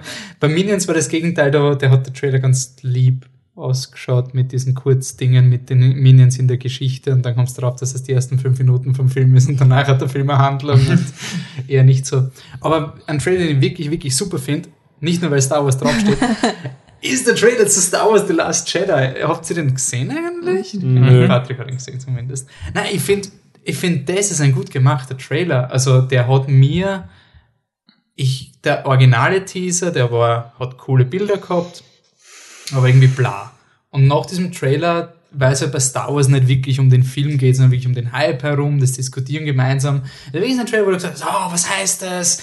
Stirbt die Leia? Oder, oder was macht der Kylo Ren? Und was macht der? Und wird die Ray böse? Und was heißt der letzte Satz vom Trailer? Ich finde, das ist halt auch die Aufgabe eines guten Trailer, dass er die irgendwie interessiert macht am Produkt. Ich finde, der neue Star Wars Trailer macht das wirklich super. Ich glaube, du kannst heutzutage keinen Star Wars Trailer mehr machen, der nicht gut ist, einfach nur weil du, sobald du die Musik drüber legst, hat jeder schon so eine halbe Ganselhaut. Das ist, ich glaube, jeder, der im Disney-Komplex an einem Trailer sitzt, den er veröffentlichen kann, ich glaube nicht, dass du einen Trailer raushauen kannst, der nicht diese Gefühle hervorruft. Jetzt hast du dann natürlich Aber- vielleicht eine bessere Story und deshalb bessere Bilder, die du reinhauen kannst, aber sogar alle Bilder und alle Szenen, die nicht in Rogue One drinnen waren, der Trailer war ja trotzdem Der gut. erste Teaser war aber wirklich super. Ja. Nur da, der, die Hype-Sirene quasi. Ja. Das war ein wirklich, es war ein super Konzept-Teaser. Also er hat wirklich super vermittelt. Und was mir halt gestört hat an dem ersten Last Jedi Trailer war es halt einfach, es war halt wirklich dieses More of the Same. Und wir haben dann den Podcast da aufgenommen, es war cool, aber es ist so, ah, das schaut ein bisschen aus wie Walker, schaut ein bisschen aus wie das Imperium schlägt zurück, schaut ein bisschen aus wie das. Und es ist diesen Trailer und der hat wirklich eine super Marketingaufgabe erfüllt, dass uns einfach Dinge gesagt hat, über die wir reden. Auch auf Facebook. Ich meine, ja, es ist Star Wars, aber es ist auf jeden Fall diskutiert worden, was das heißt. Natürlich auch angestachelt vom Ryan Johnson mit diesem Tweet, was er absichtlich oder unabsichtlich fehlinterpretiert wurde, dass er nicht will, dass man den Trailer schaut, weil er spoilert, hat er nicht so gesagt, aber Leute haben es so aufgegriffen. Aber ich finde, das ist die Aufgabe eines guten Trailers. Und ein Trailer soll auch, also ein wirklich schlechter Trailer wäre zum Beispiel der erste Avatar-Teaser. Der erste Avatar-Teaser waren willkürliche Szenen mit Bäumen. Dann siehst du einen blauen Menschen, der sagt, this is great. Und dann geht's und das war's. Und ich habe dann einen Freund gefragt, der im Kino gesessen ist, worum geht's? Und der hat gesagt, ja, die Leute experimentieren da an blauen Aliens und die brechen dann aus und töten die Wissenschaftler. Das war so, ah, nicht, ja, okay. vielleicht bessere Story als Vielleicht bessere Story. Aber ja, cool, dann beenden wir das Symposium. Ihr habt eh schon alle Tickets für Star Wars The Last Jedi. Ähm, Und machen wir weiter mit einem Film, den ihr, wenn ihr das jetzt hört, vielleicht noch auf der Biennale sehen könnt oder dann im regulären Kinobetrieb. Startet am Tag nach der Biennale bei uns in den Kinos. Aber da habt ihr ja keine Zeit, weil da ist 100 Jahre Flip. Ja, Truck. genau. Am Samstag kann man es dann schauen. Ja, danach. Genau. Clip oder? Ja, ja, Klippe. Pull back off. Just don't say anything, all right? Okay. Don't look at them. Don't be scared. All right. Let me do all the talking. Hey, fellas, where are we going? Can I talk to you for a minute? First of all, could you take your hoodie off for me? Wait, what, what did we do wrong? No, hey, you with the black sweatshirt. Yo, my man, turn around. He's all right. We didn't do Yo, anything oh, wrong. get back here. Okay, da haben Leute anscheinend Probleme mit der Polizei. Tja, und das, obwohl der Film Good Time heißt. Ähm, der Film ist von Ben und Joshua Sefdai, ähm, von dem ich auf jeden Fall noch ein, zwei Filme nachholen muss. Ähm, das Buch haben, hat, das ist ganz witzig, das Buch hat der Joshua gemeinsam mit Ronald Bronstein geschrieben, während der Ben mitspielt in dem Film. Ähm, er spielt den Nick. Ähm, Nick ist ähm, geistig etwas zurückgeblieben und ist, ähm, ja, gerät immer wieder in Probleme, aber die Hauptfigur ist sein Bruder, der Conny, gespielt von einem in diesem Film großartigen Robert Pattinson. Buh, Robert Pattinson, Twilight ist so scheiße, der ist genauso schlecht wie Kristen Stewart, du Scheiße. Und ähm, Für die Stimme des Volks oder was? der, äh, der Conny ähm, möchte, also will, äh, überfällt mit Nick gemeinsam, also mit dem ähm, geistig behinderten Bruder, eine Bank und eigentlich scheint alles ganz gut zu gehen und dann, ähm, wie man in dieser Szene gehört hat, der Nick bekommt dann quasi Panik und dann gibt es eine Verfolgungsjagd. Nick landet im Häfen, Conny nicht und ähm, Conny möchte jetzt quasi Geld sammeln, sammeln, Geld auftreiben, um die Kaution zu zahlen und seinem Bruder ähm, wieder aus dem Gefängnis zu holen. Und es geht halt viel um, ähm, um familiären Zusammenhalt.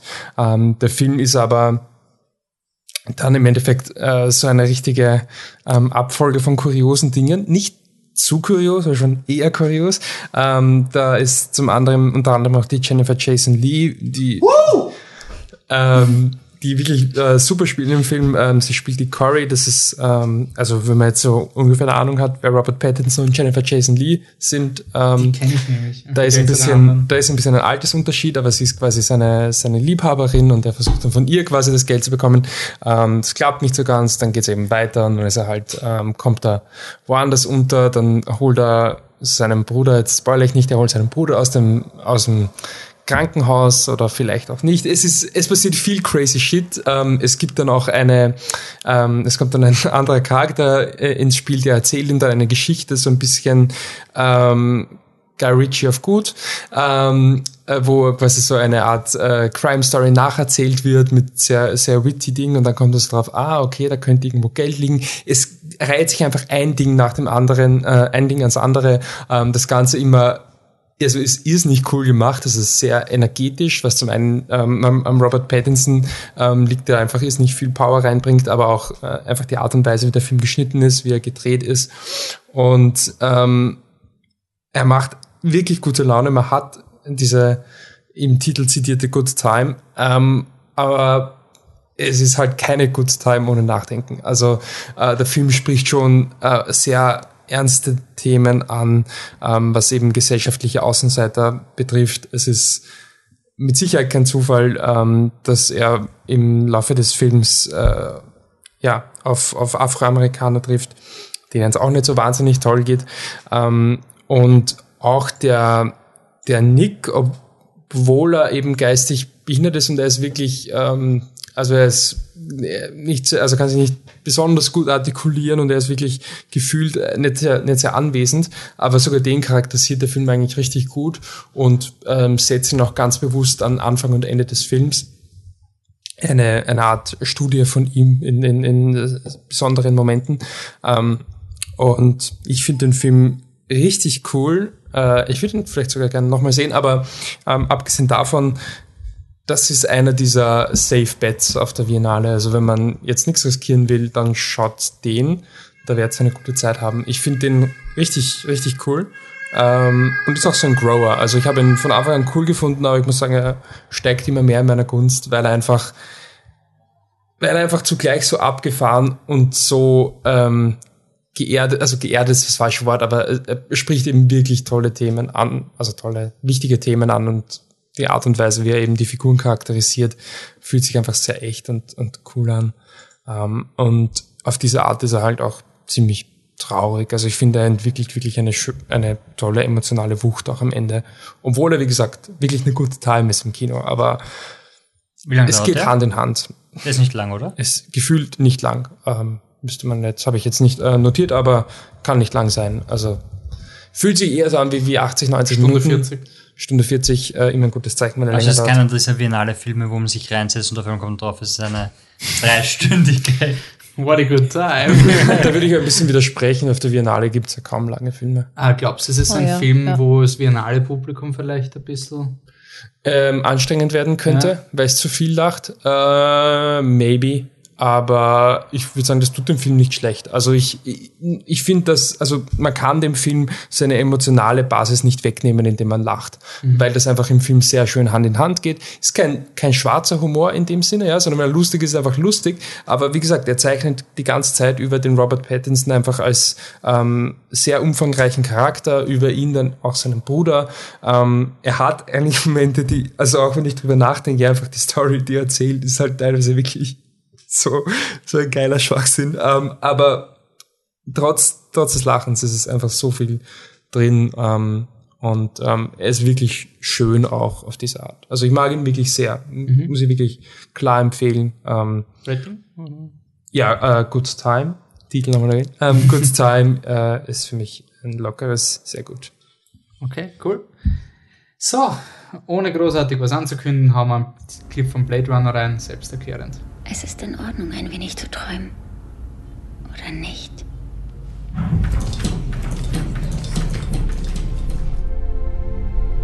Lust auf einen Ausflug?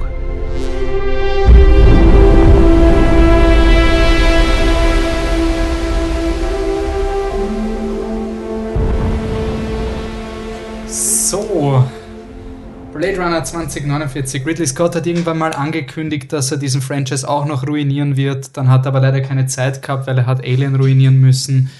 Deswegen hat er das Danke dafür. seine einzig richtige kreative Entscheidung der letzten Jahre gemacht, neben Marschen, aber blindes Huhn halt, ähm, und hat gesagt, fuck it, Danny Villeneuve ist ein besserer Regisseur und soll das machen.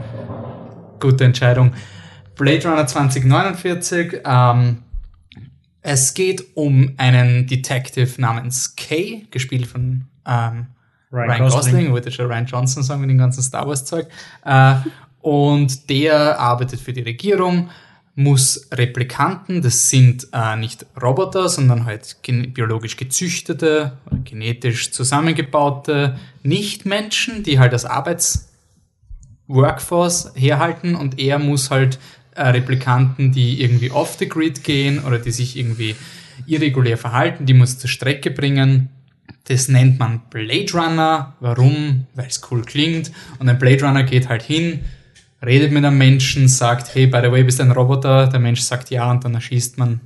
Das ist ungefähr die Handlung vom ersten Film und ein bisschen die Handlung vom zweiten Film. Aber in diesem Film könnt der Officer K, äh, Detective K etwas entdecken, was die ganze Welt umwerfen könnt und alles.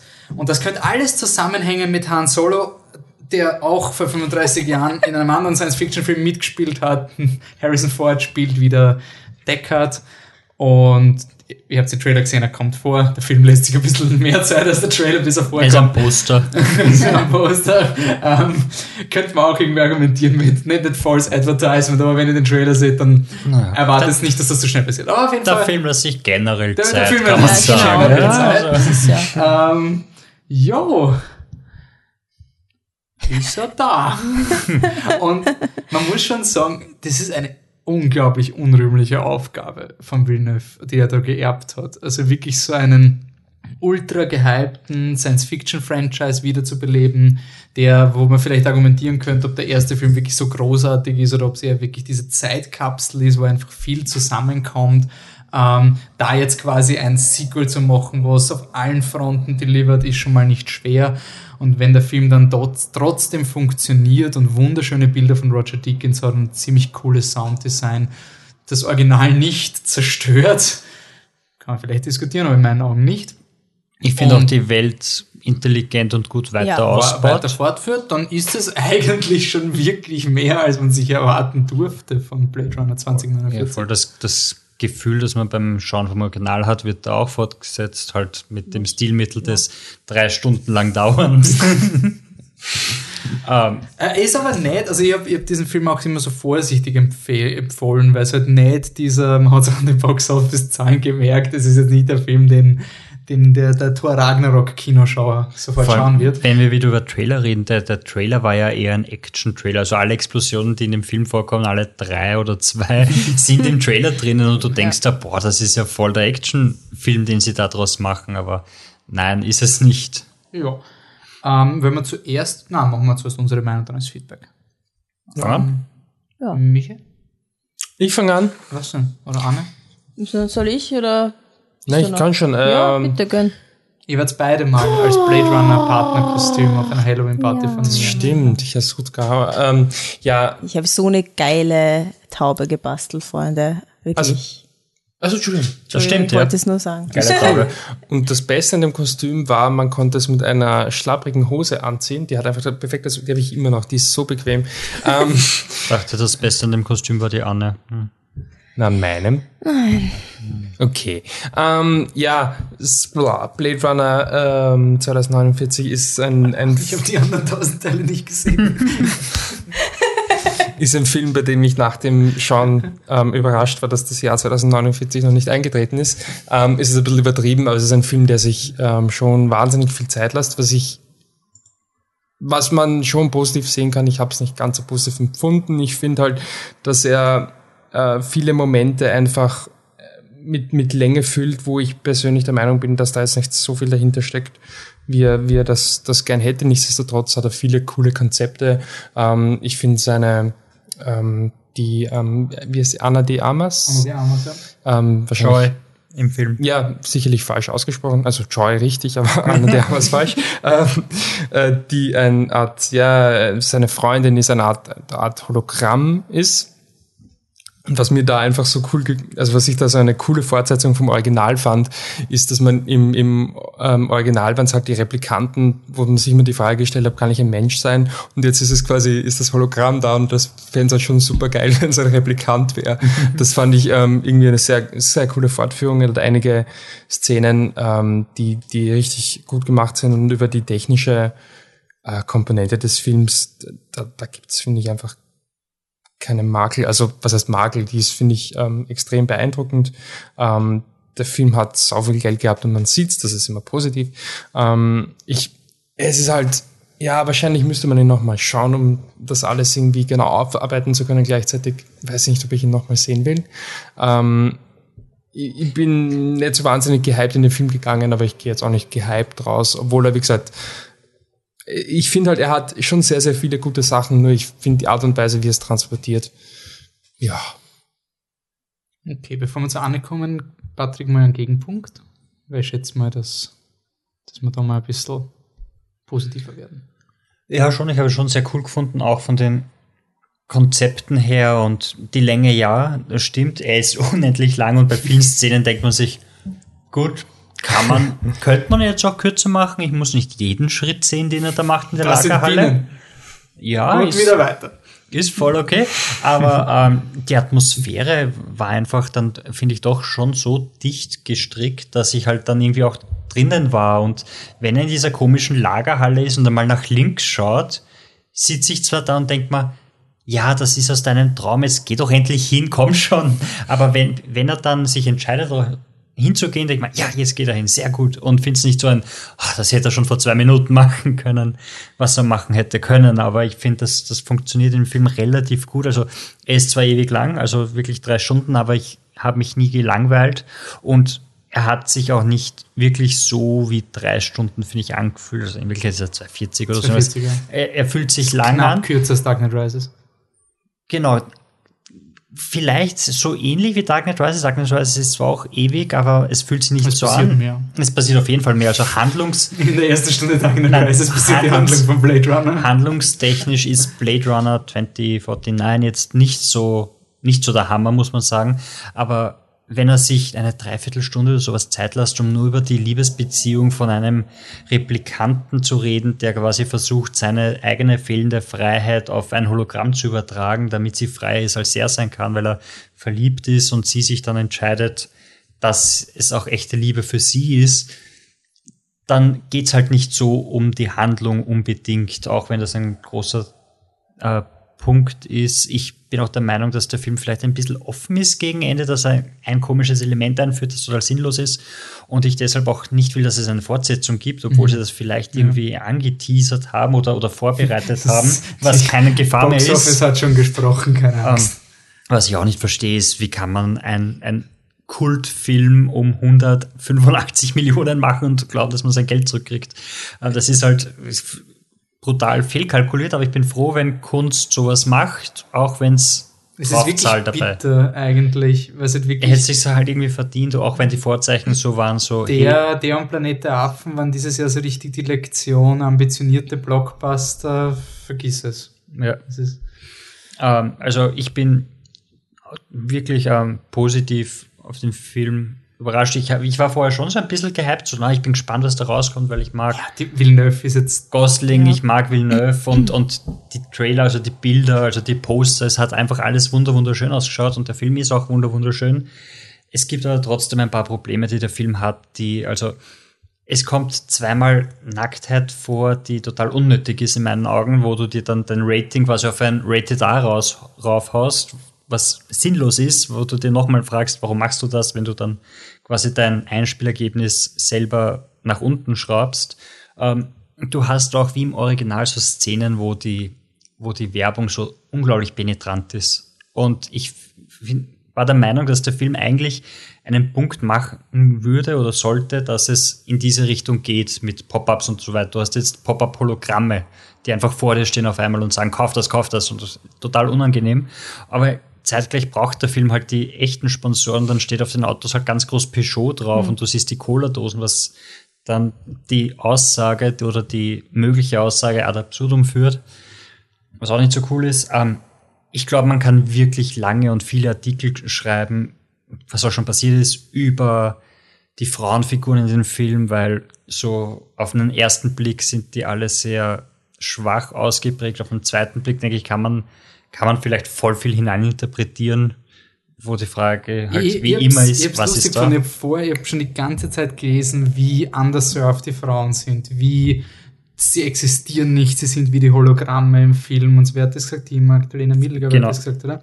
Ähm, und dann mit dieser Einstellung bin ich reingegangen und war dann einfach überrascht, dass da halt das Hologramm für mich ist die beste und interessanteste Rolle. Ja. Also man kann dann ein bisschen argumentieren, dass ihre Persona sich schon entwickelt in die klassische Mary Jane äh, Superhelden Damsel in Distress oder, oder so die und Ja, ja, aber da, ich meine, da, wie gesagt, dadurch, Die- da verstehe ich dann quasi, dass das ja, drin ist, aber, aber so wie das für die aufgesetzt ist, kann man da schon diskutieren. geile Sexszene in der Mitte vom Film ist mir das wert.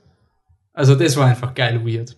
Das war so richtig so eine schöne Szene, wo niemand im Kino gewusst hat, wie er jetzt reagieren soll. Alle sind unkomfortabel am Sitz hin und her gerutscht und sowas. Cool. Also das hat mir wirklich taugt. Anne? Also. Es Bring on fällt, the 80s. es, es fällt mir so schwer, über diesen Film zu sprechen, ohne meine Emotionen wirklich. Ja, ich habe, ich, ich müsste sie unterdrücken quasi, aber es fällt mir sehr schwer, sie un zu unterdrücken, weil ich den Original so sehr liebe. Tatsächlich einer meiner absoluten Lieblingsfilme. Ich finde den, ach, ich könnte, tausendmal könnte ich mir hintereinander anschauen. Ich glaube, ich liebe alles, alles dran. Ja. Ähm, Welche Version? ich weiß ich nicht, wie die heißt. Die, Genau. die, Emin Einhorn.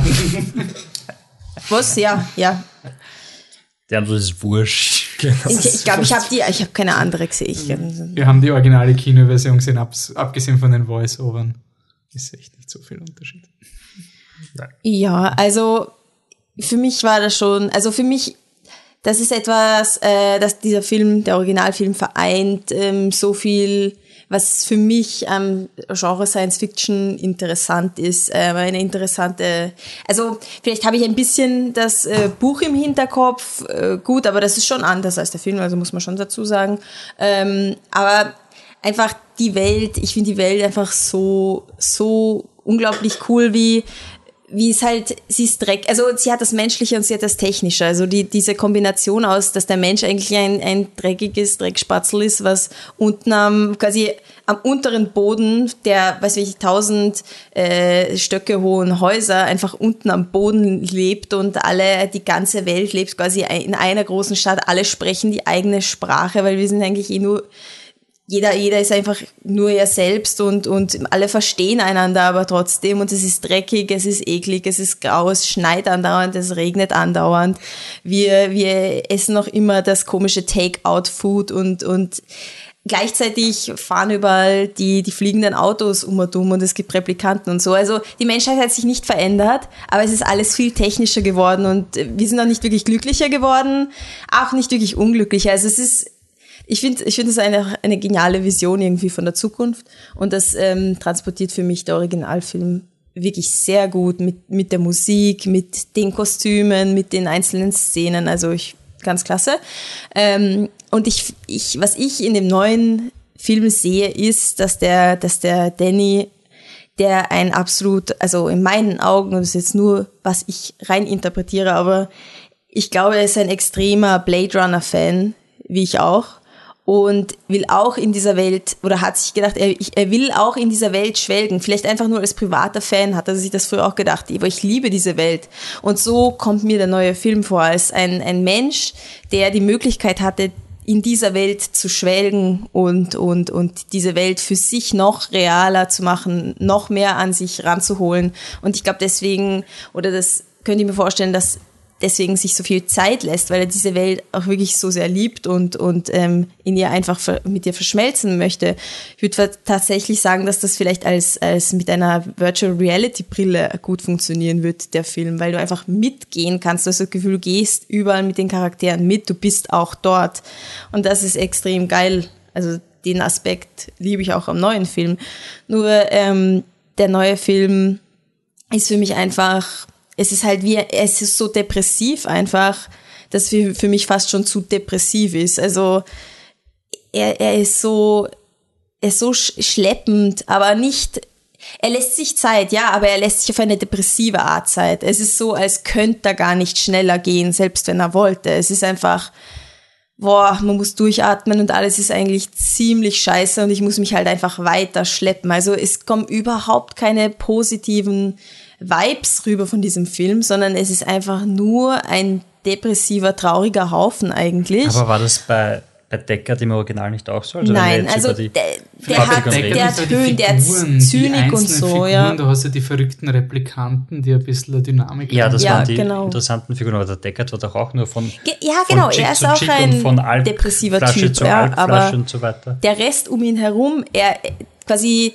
die Depression vom Deckard wird nicht auf wird ein bisschen auf die Welt projiziert, aber nicht wirklich. Die Welt lässt sich davon nicht einkriegen. Sie ist genauso bunt, sie ist genauso wild und verrückt. Könnte man sagen, dass Aber es in der im, Version- im ersten vielleicht trotz der Depression schöne Momente gibt, wie den Puppenmacher, der seine, seine creepy Clowns bastelt, aber Genau, auf seine ja. Art eine Freude. Ja. Stimmt eigentlich im Neuen. Nein, es ist alles traurig. Es ist alles traurig und depressiv und düster. Aber düster nicht in dem Sinne düster, gruselig Ding, sondern eben depressiv. Also wirklich eine tiefe, tief liegende Traurigkeit ist irgendwie über dem, also überschattet für mich den Film, weswegen ich keine positiven Gedanken daran habe, weil ich mir denke, Gott, dieses traurige Manifesto da nochmal anzuschauen, bist du Depper, werde ich auch wieder traurig. Und dann beim ersten Film null, weil dann, dann ich meine, vielleicht ist es ein bisschen übertrieben, vielleicht ist es der 80er Jahre Kitsch, aber zum Beispiel die, die Szene in diesem exotischen Sexclub mit, mit der Schlange und so, ich meine, das hat Stil, das, und das ist, zynisch ist es vielleicht, das ist vielleicht nicht ganz positiv, aber es ist nicht depressiv und nicht schleppend und das Die irgendwie. Stimme von Harrison Ford wird sich bestellt, weil er ein Journalist voll. ist. Ähm, ja, also deswegen, ich habe sehr viel Respekt vor dem neuen Film, aber ich, ich habe jetzt keine, ich, ich assoziiere leider nichts Positives mit ihm, weil er mich, weil ich finde, dass er so depressiv ist einfach. Was hast du zu diesen Elementen gedacht, die einfach wieder auftauchen? Also du hast wieder die, die Prostituierte, also die, die, die Pleasure Robot oder Pleasure Hookerbots. ja, die wieder auftaucht, du hast wieder einen, der quasi am Entstehen der Replikanten beteiligt ist, der selber allerdings beeinträchtigt ist. Du hast äh, so ganz viele Ele- Tiere, die als Figuren auftauchen. Also Ja. quasi symbolisch für die Figuren sind. Ja. Ja, ich, ich, ich weiß nicht, halt, Ich finde, es war alles eigentlich gut eingewoben. Ja, es schon, War, glaube also ich, ich ich glaube, man könnte den Film schauen ohne Blade Runner 1. Ich meine, wie gesagt, die Story ist jetzt nicht wirklich so kompliziert am Blade Ja, Runner, voll. aber es ist wirklich ein Film, wo du nie das Gefühl hättest, auch zum Beispiel der Harrison Ford Charakter, das ist ganz organisch, dass er vorkommt. Und Voll. das ist eigentlich schon mal ganz gut. ah, ich finde ihn auch voll unnötig, muss ich sagen. Also das, nee. Ich habe die Länge okay gefunden, solange es um einen Ryan Gosling gegangen ist. Und ich finde, ab dem Moment, wo der Harrison Ford kommt, kann man den Film runterkürzen. Die Voll. letzte Stunde. Also ich finde, am Anfang würde ich nichts kürzen. Also die Ich finde die ganze Szene mit Jared Leto und, und Harrison Ford ist zwar ist okay, ganz okay, aber Wenn die weg ist, es auch egal. Was sagst du zu Jared Leto? Na, na. Also, also weil, weil der hat ja, Boah. also so was ich so alles gelesen habe, war- waren ja alle voll überrascht, dass er, dass der voll cool ist in dem Ding und so weiter. Und mir ist er eher so, so ein bisschen negativ aufgestoßen, weil es war so dieses, ja, gut, jetzt hm, fühl dich doch nicht so arg auf, oder? Ich Nein, meine, er hat den besten extrem. Satz im Film irgendwie von wegen, die Menschheit hat, hat nicht mehr den Magen für eine, für Sklavenarbeit oder so irgendwas, so was sein Ziel ist, wo du denkst, boah, das ist ein heftiger Satz, du musst das mal sagen in einem Blockbuster um 185 Millionen. Ja. Aber sonst war er, finde ich, Zu- schon sehr. sehr aufgesetzt, oder? Was mich äh, generell an dieser ganzen Story an ihm auch stört und an der Story, die Story ist so bla. Die Story ist so divergent. Ja, voll. Die Story ist einfach Genau. so Standard, bist du deppert. Also wirklich, im ersten Blade Runner, es gibt fünf Roboter, Harrison Ford muss sie umbringen, es interessiert keine Sau, ob er sie umbringt oder nicht. In dem Film, oh mein Gott, wenn das rauskommt, oh mein Gott, Total War, oh mein Gott, unsere Zivilisation, wenn das rauskommt. Das ist so, dann kommt's halt. Ich meine, es ist nicht einmal, dieses Mystery ist nicht mal so überraschend, wenn man sich überlegt, dass diese Replikanten keine Roboter sind. Ja. Das ist wirklich so ein, seriously? Ich meine, das ist jetzt so ein Reveal. So- Und ich hätte es okay gefunden, wenn das das Thema ist und dann wie im ersten aufgeworfen wird, was ist jetzt genau der Unterschied zwischen einem Menschen und einem Replikanten? Aber dass du dann gleich die Divergent-Fraktionen einführst und alles underground und alle, und das hat nicht mal einen Effekt auf die Story. Ja. Du könntest diese ganzen Divergent-Monologe alle rausschneiden und es wäre die gleiche Story und ich glaube, es wäre cooler. Ja, also das hat mich vor voll allem- Ich weiß nicht mal, ob das, ob das eine Aussage vom Film sein will. So dieses, es ist mir egal. So, das ist, ja, macht es halt, ist mir wurscht. Ich hab, mir geht's nicht darum, Ja, dafür ob das, betont das zu sehr, finde ich. Es ist halt irgendwie naja, so dieses, er betont ja gar nicht. Er ist dann halt, am- also, ich meine, wir wollen nicht spoilern, aber nicht der Film, sondern, sondern der Charakter. Mhm. Ach so, äh, ja. Kay, der, er taucht halt auf, aber ob er da jetzt dazugehört oder nicht, oder ob er sein eigenes Ding macht, ich finde, das ist so, Ja. das ist so wurscht. Also, dem Film und dem Charakter irgendwie, da, du hast vorher ja, aber das ist für mich auch ein Manko, wenn Eh, du so das viele meine ich Dinge ja. hast, Wenn du, wenn du das, wenn, wenn das weg ist, ist es, macht es keinen Unterschied, macht es maximal besser. Und ich brauche auch keine ist- Szene, wo der Jared Leto wieder mal eine Frau mies behandelt. Ich hätte echt mal gerne eine Szene, wo ein Mann mies behandelt wird, der ein Replikant ist. Das ist ein bisschen das, was ich, ich liebe Westworld, aber so dieser, dieser Westworld Game of Thrones Moment, so, du führst den Bösewicht ein, indem er eine Frau scheiße Ja, behandelt. voll. Es ist so ein, unter Anführungszeichen ein Replikant, aber kein männlicher Replikant. Ja. Das sind halt diese, was mir immer rauskaut. Die fand ich auch nicht. scheiße, die Szene. Also die mochte ich überhaupt Ja, nicht. Ich habe beim ist so- Monolog überhaupt nicht zugehört. Irgendwie habe ich komplett abgestellt, weil ich mir gedacht habe, es ist so aufgesetzt. Es ist so. Es ist äh, ja voll, also die, die, das ganze, ich meine, das. Setting ist echt schön, aber Sicher, da kann, ja. ich, man kann es nicht erklären, dass der wer arbeiten kann. Und, und, und wenn, wenn du dir das währenddessen denkst, die Arbeiterkammer anrufen gleich. Was ja, ist hier los? ganz ehrlich, das ist viel zu dunkel drüben, ist da deine Augen da drin und das Das ist solltest, schon an. ja, das solltest du dir bei einem Film nicht denken. Ich meine, dass die, die erste Figur ich weiß gar nicht, ist das ein Spoiler, wenn wir es sagen? Na, ja, doch, es ist Wir haben es also, erwähnt, also nein, also, also lassen wir es, aber das Drehbuch verlangt halt, dass die, der erste Charakter eine Frau ist, was nicht besser macht, aber es ist halt, ja, dann diese, egal, ich finde ihn trotzdem nicht schlecht, weil er, Okay, du bist nicht allein. Also, der Michi, ich glaube, der war super gehypt. Der hat mit uns noch ein bisschen auf Facebook auch geschrieben, hat auch gefragt, wo man alle Versionen vom Blade Runner kriegt. Auf wie, der DVD. Wie gesagt, kauft er den Final Cut, der Rest. Les auf, auf wir machen das Voiceover, ist Ja. schon okay. Äh, schau, schau das Original für ein Voiceover und bitte schon, nicht die 10.000 anderen Versionen, weil sie unterscheiden sich echt nicht so viel. Aber was er gesagt hat, war, meine Güte, was für eine Perfektion und Schönheit der Film vereint. Das ist ein Film, wo dann in, 10, in 15 bis 20 Jahren die Regisseure sagen werden, wegen Blade Runner 2049 bin ich Regisseur geworden. Der Film setzt die neue, äh, setzt neue Bar in Sachen Setdesign, Landschaftsaufnahme und Kameraführung. Der Film ist Kunst. Muss aber sehr sagen, dass ich zu, zu dem Zeitpunkt, als die ersten Reviews eingetroffen sind, sehr, sehr skeptisch nach den Trailern war.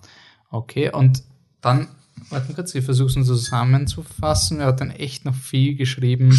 Äh, Ähm, na, der Film hatte das Selbstvertrauen im Sinne von, okay, wir wissen, dass wir heftige Themen besprechen und beschreiben, wir machen mal ganz langsam, genau das merkt man. Und das ist gut so. So hat man Zeit, alles auf sich einwirken zu lassen. Ich verstehe aber auch die Kritik, dass er langsam ist. Irgendwie habe ich auch das Gefühl, dass man hier das Vertrauen in den Zuseher hatte, dass der das Pacing akzeptiert, so wie bei Interstellar bzw. Inception. Auch, dass man irgendwie Vertrauen hat, dass die Leute drüber Gedanken machen, wozu der Film ja auch anregt. Also, dass man das Geschehene nicht nur hinnimmt. Ja. Ja, passt. Sehr, sehr positiv. Obwohl der Und Film schon langsamer ist als Interstellar und Inception. Das finde ich nämlich lustig. Interstellar ist länger als Blade Runner, oder? Ich glaube, Interstellar ist doch drei Stunden oder so. Oder aber in die 2,50, Richtung. so aber knapp. Interstellar ist, ist, würde ich nicht als langsamen Film bezeichnen, weil so viel passiert. Mhm. Also da ist ja wirklich sehr viel. Ähm, ja, ich finde es eigentlich, und ich habe auch, und ehrlich, ich finde das cool an Blade Runner. Ich habe eigentlich viele Probleme damit. Ich freue mich über jeden, der sich über diesen Film freut. Das ist für mich so ein super, cool. Ich habe eigentlich jetzt nicht, es ist nicht so ein Film wie Ex Machina, wo ich einfach streiten muss, weil das einfach ein dummer Film ist. Es ist ein dummer, blöder Film. Nein. Nein. Es ist einfach dumm. Der war mal ein empfehlenswert bei dir. Der war mal ein empfehlenswert. Ich Der weiß, ist ich fand ihn auch bei cool meinem beim Schauen. hundertsten, beim, beim hundertsten Podcast werden wir drüber reden, über Filme, die man vielleicht falsch bewertet hat in Retrospektive. Na, also, wenn einem, wenn einem Film und Science Fiction wurscht ist, dann ist er vielleicht eher ein empfehlenswert oder sogar ein sehr guter, aber sonst. Ich finde, das ist Blade Runner nicht. Also, er ist wirklich so ein, da ist alles da, wo man sagt, und ich wette, es geht nicht nur dem Michi so, dass, dass er, also den, den Michi, den es angeschrieben hat, dass er einfach inspiriert ist von dem Film. Und ich glaube, wenn du den jetzt im richtigen Alter siehst, dann wird der voll wirken. Also ich kann Ja. mir nicht vorstellen, dass der Film nicht irgendwie eine, eine Wertschätzung haben wird. Auf irgendeine Form. Und ich finde, das verdient er. Aber wenn ich selber daneben stehe. Und das verdient er rein aus technischer Sicht. Das Problem ist halt einfach, der Villeneuve hat, es ist angekündigt worden, er macht Blade, Runner und nebenbei verfilmt er mal so eine Kurzgeschichte von irgendeinem Science-Fiction-Autor, den nur der Wolfi kennt. Cool. Und dann wird dieser Film für 10, 8 Oscars nominiert oder sonst irgendwas und dann ist die Frage, ob Blade Runner so gut ist wie Arrival. Also das ist irgendwie so dieses Holy Shit und ich finde halt einfach Sicario und, und Arrival sind mehr unter die Haut gegangen für mich. Das man wirklich, für den Blade Runner tritt ein bisschen in die Force Awakens Bresche. Also ich das, ich finde, ich find Blade Runner passt eher zum Original, aber nicht so gut zu Villeneuve. ja, Weil ich finde so, so Blade Runner und seine Fortsetzung, würde ich sagen, die passen so zusammen, so wie sie sind. Aber für Villeneuve würde ich mal fast mehr erwarten. ja, ich finde, Aber ich meine, das sind halt die High Hopes, die wir an, an Villeneuve haben, weil er Was einfach man bis vielleicht nicht sagen enttäuscht muss, hat. wie oft gibt es ein Sequel, das was einführt, wo du überlegst, jetzt wird, jetzt freue ich mich auch gleich zu Beginn dieses große Secret über die Replikanten. Du, du siehst das nächste, huh, schau dir nochmal Blade Runner 1. Und das war zwar nicht in Blade Runner 1, aber es ist einfach ein interessanter Zusatzlayer und es zerstört nichts. Nein. Es wird nichts vom Original zerstört, nicht mal die heiß diskutierte Frage, ob, er- ob ein Replikant, ob der, ob der Harrison Ford ein Replikant ist oder nicht, was eh wurscht ist. Aber nicht einmal das, also du merkst schon, dass sich da jemand bemüht, etwas, und der, der Villeneuve hat das selber gesagt, er hat den Film gemacht, damit niemand anders, also weil jeder andere würde es versauen, hat er irgendwie gesagt. Und da merkt cool. man halt schon irgendwie einen Ja. produktiven Ja. Menschen, Kann da man, kann man so sagen, ja. Und ich ich finde es auch cool, dass er, versaut. ja, das, da braucht man nicht drüber reden. Also der Typ hätte, ja, der macht dann den dritten, weil, weil es gibt's ja noch nicht gesagt und dann wird Gott eingeführt. Gott. Also, also, das kannst du vergessen. Okay, zur Verteidigung, Gott war schon in Blade Runner 1 da. Nur war Gott ein Mensch. Dun, dun, dun. Gut, lassen wir Ridley Scott, der Typ sollte in Pension gehen oder Alien-Filme machen, weil das, da ist eh nichts mehr zu reden. Nein, der Film. soll endlich Alien 5 machen. Aber geh, der geht da weg. Der will, der will doch mit Alien 4 oder 3 oder was auch immer nicht mehr assoziiert werden. Du hast noch was zum Vorlesen. Ja, weil man nicht jeder findet Villeneuve so toll wie wir.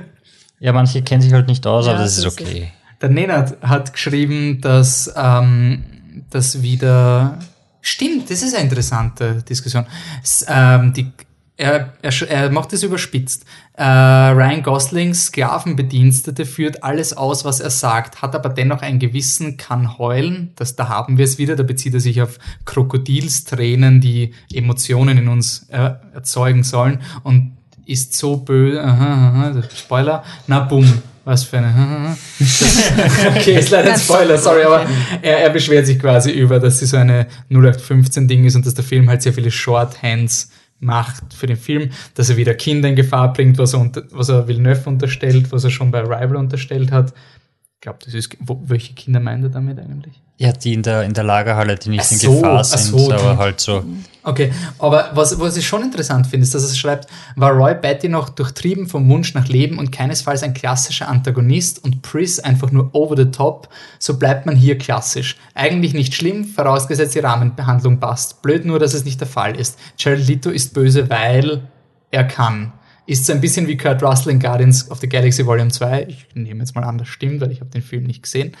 Einen, und einen guten Antagonisten zeichnet immer Motivation und Profil aus. Da hat er schon recht. Ja. Also Ja. ich finde, das fällt Blade Runner 2049. Ich habe den ersten Blade Runner gesehen, ich habe nicht 17 oder sowas. Und habe mir gedacht, was, hä, ich verstehe nicht, worum es geht, what the fuck, was ist mit dem blonden Typen, wieso haut er sich jetzt einen Nagel durch die Hand? Du hast es Also, nicht verstanden mit ich hab 16. keine Sekunden. Ahnung gehabt von dem Film. Ich habe überhaupt nicht checkt, wieso er jetzt so herumrennt und heult und so wie ein Wolf macht und so ist er deppert, awkward. Ich bin gesessen wie die Leute hinter mir und Mother, Alter, what the fuck, what the fuck, was geht mit dem? Und Moin. Das fehlt Blade Runner 2049. Es ist halt dieses, dieser letzte Punch, dieser letzte, hey, oh, er ist gar nicht der Bösewicht oder es ist gar nicht so, wie ich glaubt habe. Stattdessen wirst du halt behämmert mit einem monotonen, ich nenne es nicht mal Soundtrack von Hans Aber Zimmer. okay. Es ist kein Soundtrack, sorry, Aber das okay. ist keine Filmmusik. das Hm, ich ist mag keine trotzdem. Filmmusik. Er ist, es passt thematisch und stimmungsvoll für den Ja. ganzen Film. Du kannst ihn vielleicht so Es ist sonderbar nicht Sounddesign, hören. aber es ist keine Du kannst Musik. es nicht hören, Wolf, im Und? Auto. Das Wo ist doch- dein was Problem. Ist, ist doch egal, ja. Gut, dann, dann, dann ladest du es nicht runter und du hörst es nicht Sprach- so Ja, an. aber, sorry, das ist ein bisschen schade. Das ist so, wenn du sagst, ja, du kannst das Bild nicht anschauen, aber es klingt gut. Das ist irgendwie so. Nein, die Nein. Nein. Warum? Es hat einen Effekt und der wird verwendet, um etwas auszudrücken. Genau. Ja, aber der Film Effekt ist das ja. Sounddesign, nicht die Musik. Es ist beides zusammen. Nein, wenn du den originalen Blade Runner schaust, ist die Musik richtig geil und das sind Motive, die unter die Haut gehen. Ja, aber das macht ja, du musst ja nicht von einem aufs andere ist gehen. Nein, das stimmt Nein, stimmt nicht. ich habe ihn nochmal angehört, Wolfi, das stimmt nicht. Ich verstehe, wenn du unzufrieden bist oder sowas, aber zu sagen, es ist nur das Es ist bla. Batman-Theme im BWS ist nur bum, bum, Ja, ist eh auch nicht gut. Aber das ist nur bla. Ich finde, das ist das nicht. einzig Technische. Ich finde das Sounddesign vom Film super, aber die Musik finde ich einfach der Dauerton vom Original Blade Runner reingehämmert mit ein bisschen. Nein. Nein, nein, nein. Ja, okay, aber ich sag's, niemand wird über diesen Soundtrack reden in Jahren. Ja, Er macht ja muss nichts. auch nicht. Eh, aber, Aber das ist nicht die jeder Aufgabe wird- von einem und Soundtrack. Jeder wird bei diesem Film über die Bilder reden, über Sounddesign, über Setdesign und das fehlt mir für einen guten Soundtrack. Dass du auch an den Soundtrack denkst. Weil Dunkirk zum Beispiel ist auch nicht angenehm zu hören, aber es ist ein geiler Soundtrack für einen Film. Aber Das Wolfi, ist- bist du nicht ein funktioniert in besonderer er Soundtrack-Freak, funktioniert oder? in Blade Runner. Du Eh, aber das stellt mich Ja. nicht zufrieden, das will ich nur anmerken. Ich finde das einfach. Ja, aber das ist ja mehr was für dich persönlich, Eh. ne? Okay.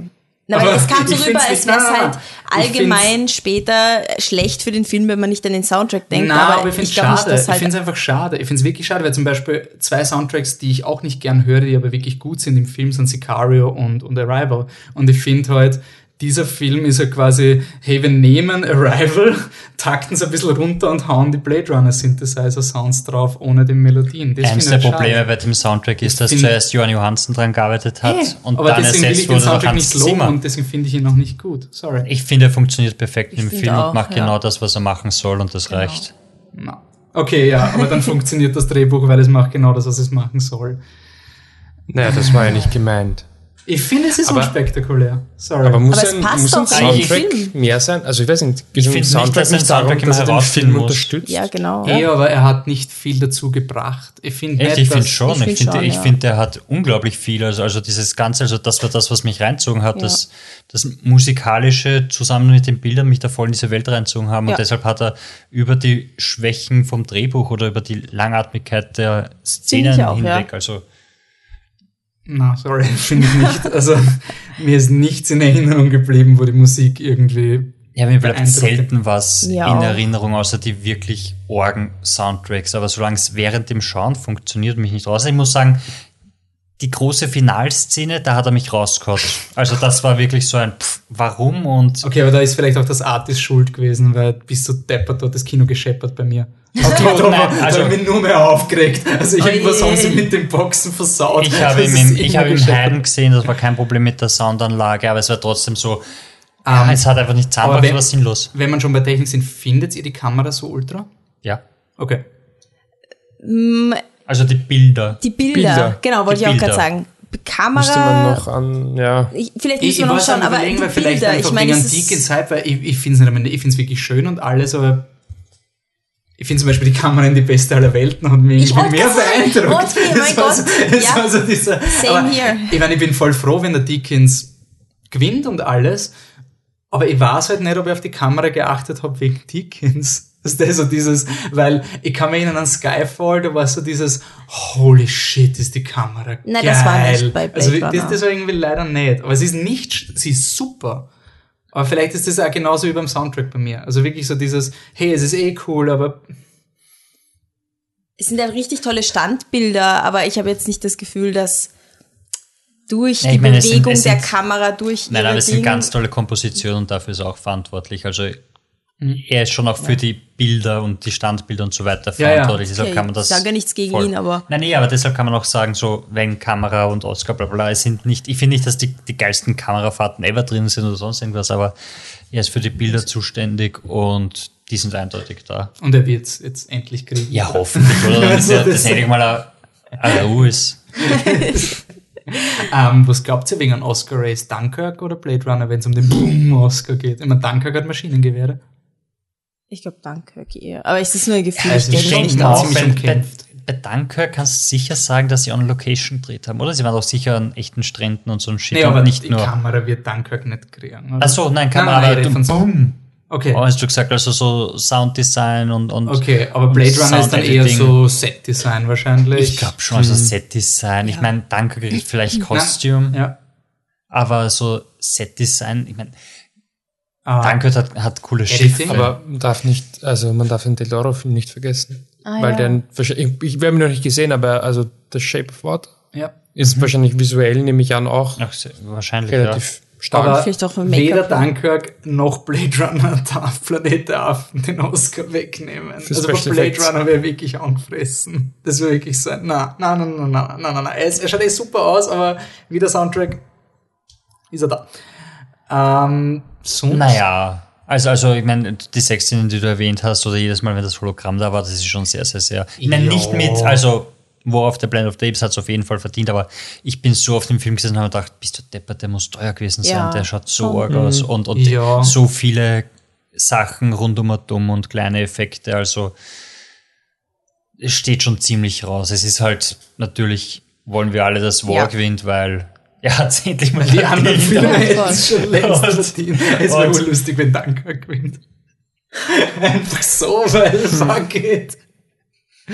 Okay, aber sonst, was glaubt ihr, ähm, hat Blade Runner, die, weil er ist ja sehr beliebt, hat er die Chance für Regie und Film? Nominierung oder Gewinn? Nominieren? Nein, nein, nur Nominierung denke ich Ja. wahrscheinlich schon, oder? Ich dachte Regie- Regie bei fünf, ich meine, uns fehlen noch ganz viele Filme, glaube ich, die erst Ja. rauskommen, was Mhm. wir wirklich ernsthaft drüber reden könnten. Also ich glaube, das sollten wir vielleicht kurz, also wenn der Stichtag da ist, drüber reden, weil jetzt ist es noch ein bisschen. Aber ich glaube halt, Blade Runner hat jetzt vielleicht noch nicht, hat einen okay Hype und sobald quasi die echten Schwergewichte kommen, weil zum Beispiel, ich glaube, Nolan ist sicherer für Regie, ja, weil wenn Nolan schon viel wenn's öfter ein übergangen umkämpf- Ja, genau, ist. selbst ja. wenn es ein umkämpftes Ah, ja, Gebiet so. ist, also dieses Ding. Ich meine, Nolan wurde auch schon zweimal, es gibt genau dreimal, wo jemand nicht nominiert wurde für Regie mit allen Awards davor und das ist zweimal der Nolan gewesen und einmal der Ben Affleck. Also es wäre nicht überraschend, wenn er es doch nicht kriegt, aber who knows. Aber das ist so dieses Deakins so, können sie es wirklich nochmal bringen? Gerade nicht bei Dunkirk. Ich habe so cool gefunden, weil eine Woche nach Blade Runner ich wieder Dunkirk geschaut im Gartenbau-Kino. Das war so dieses, Oh, stimmt, Blade Runner ist nicht der einzige technische Film, weil für mich war das so voll, ja, Blade Runner kriegt Sound, Kamera, da, da, da, da, da, das ist alles keine Diskussion. Und dann so, wow, Dunkirk war auch im Kino. Stimmt. Also, who knows. Ähm, gut, dann drehen wir langsam zu. Der nächste Podcast, die Biennale startet jetzt und nach der Biennale, wie gesagt, 100 Jahre Flip the Truck. Wir haben irgendwie kein Blade Runner Rating gemacht, oder? Ah ja, stimmt. Michi? Ich schwanke. Ähm, ist so ein Film, wo ich denke, es ist eigentlich ein sehr gut, auch wenn es sich nicht anfühlt wie eins, aber bei La La Land tut es mir mittlerweile leid, dass ich empfehlenswert, was unfair ist. Deswegen sage ich mal, vielleicht würde ich bei Blade Runner auch irgendwann sagen, das war unfair. Das sage ich jetzt sehr gut. Ich schließe mich da eins zu eins an, absolut dasselbe.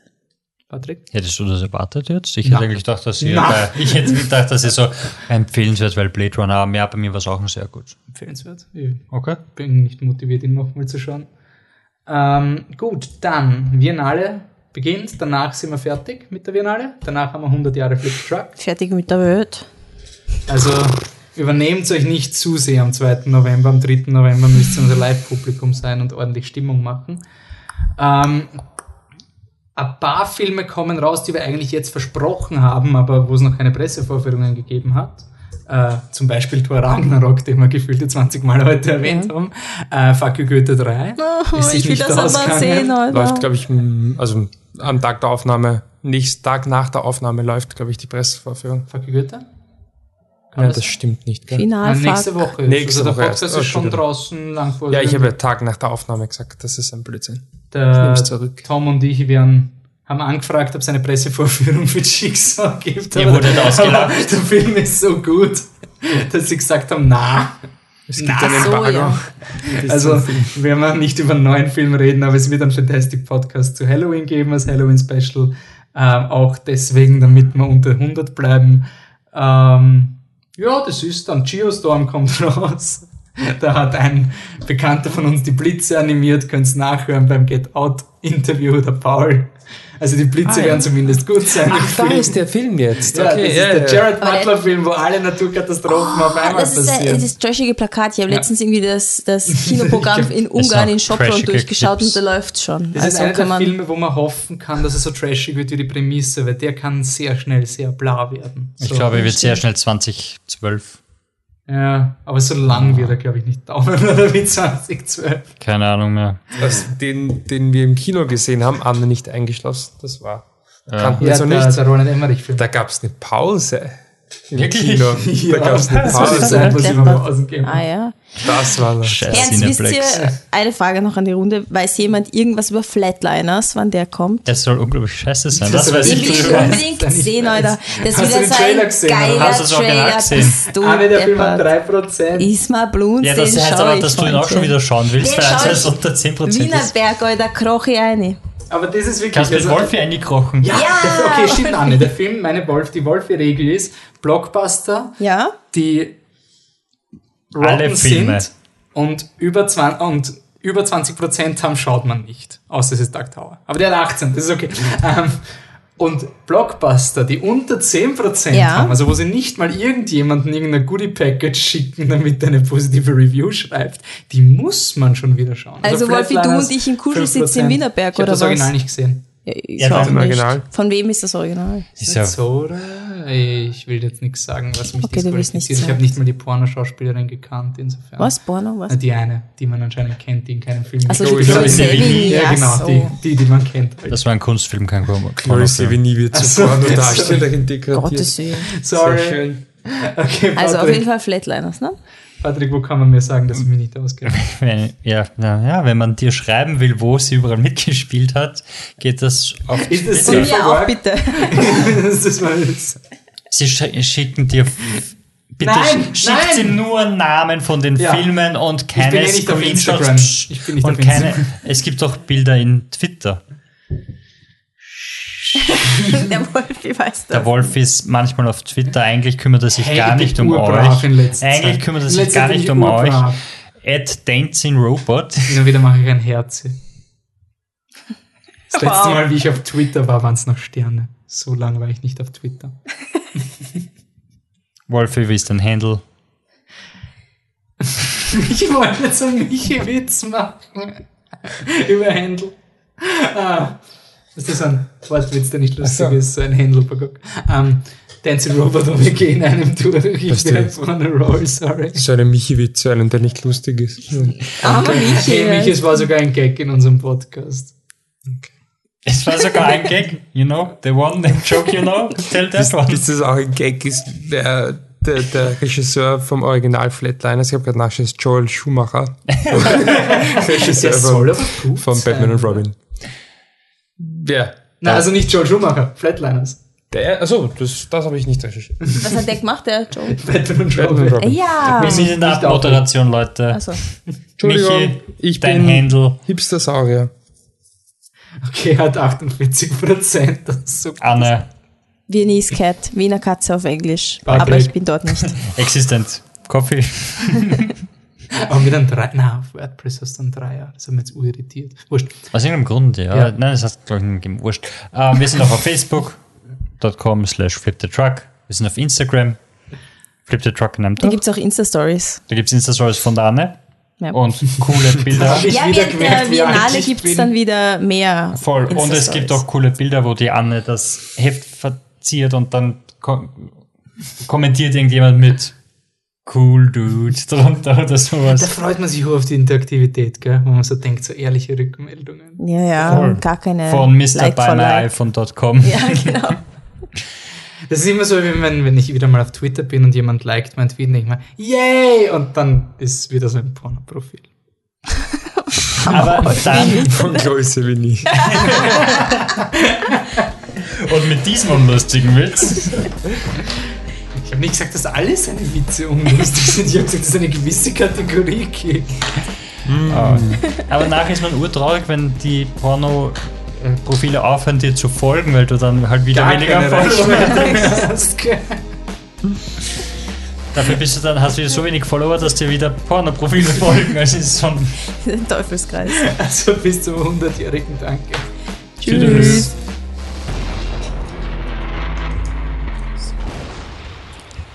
du warst irgendwie so ruhig bei Blade Runner. Ja. Er zeichnet und war müde. Ja, Jesus, eine Atomwolke hat er zeichnet. das ist nicht drum.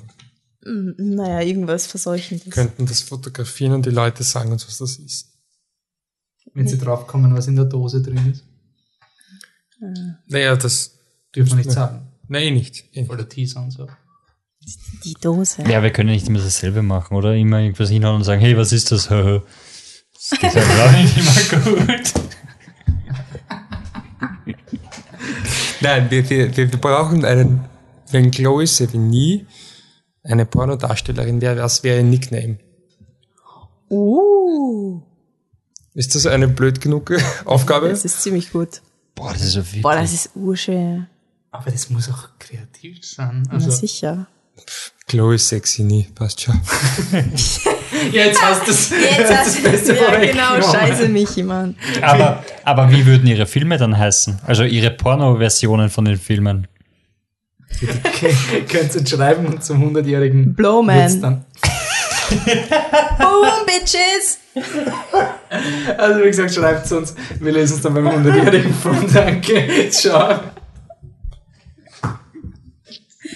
네.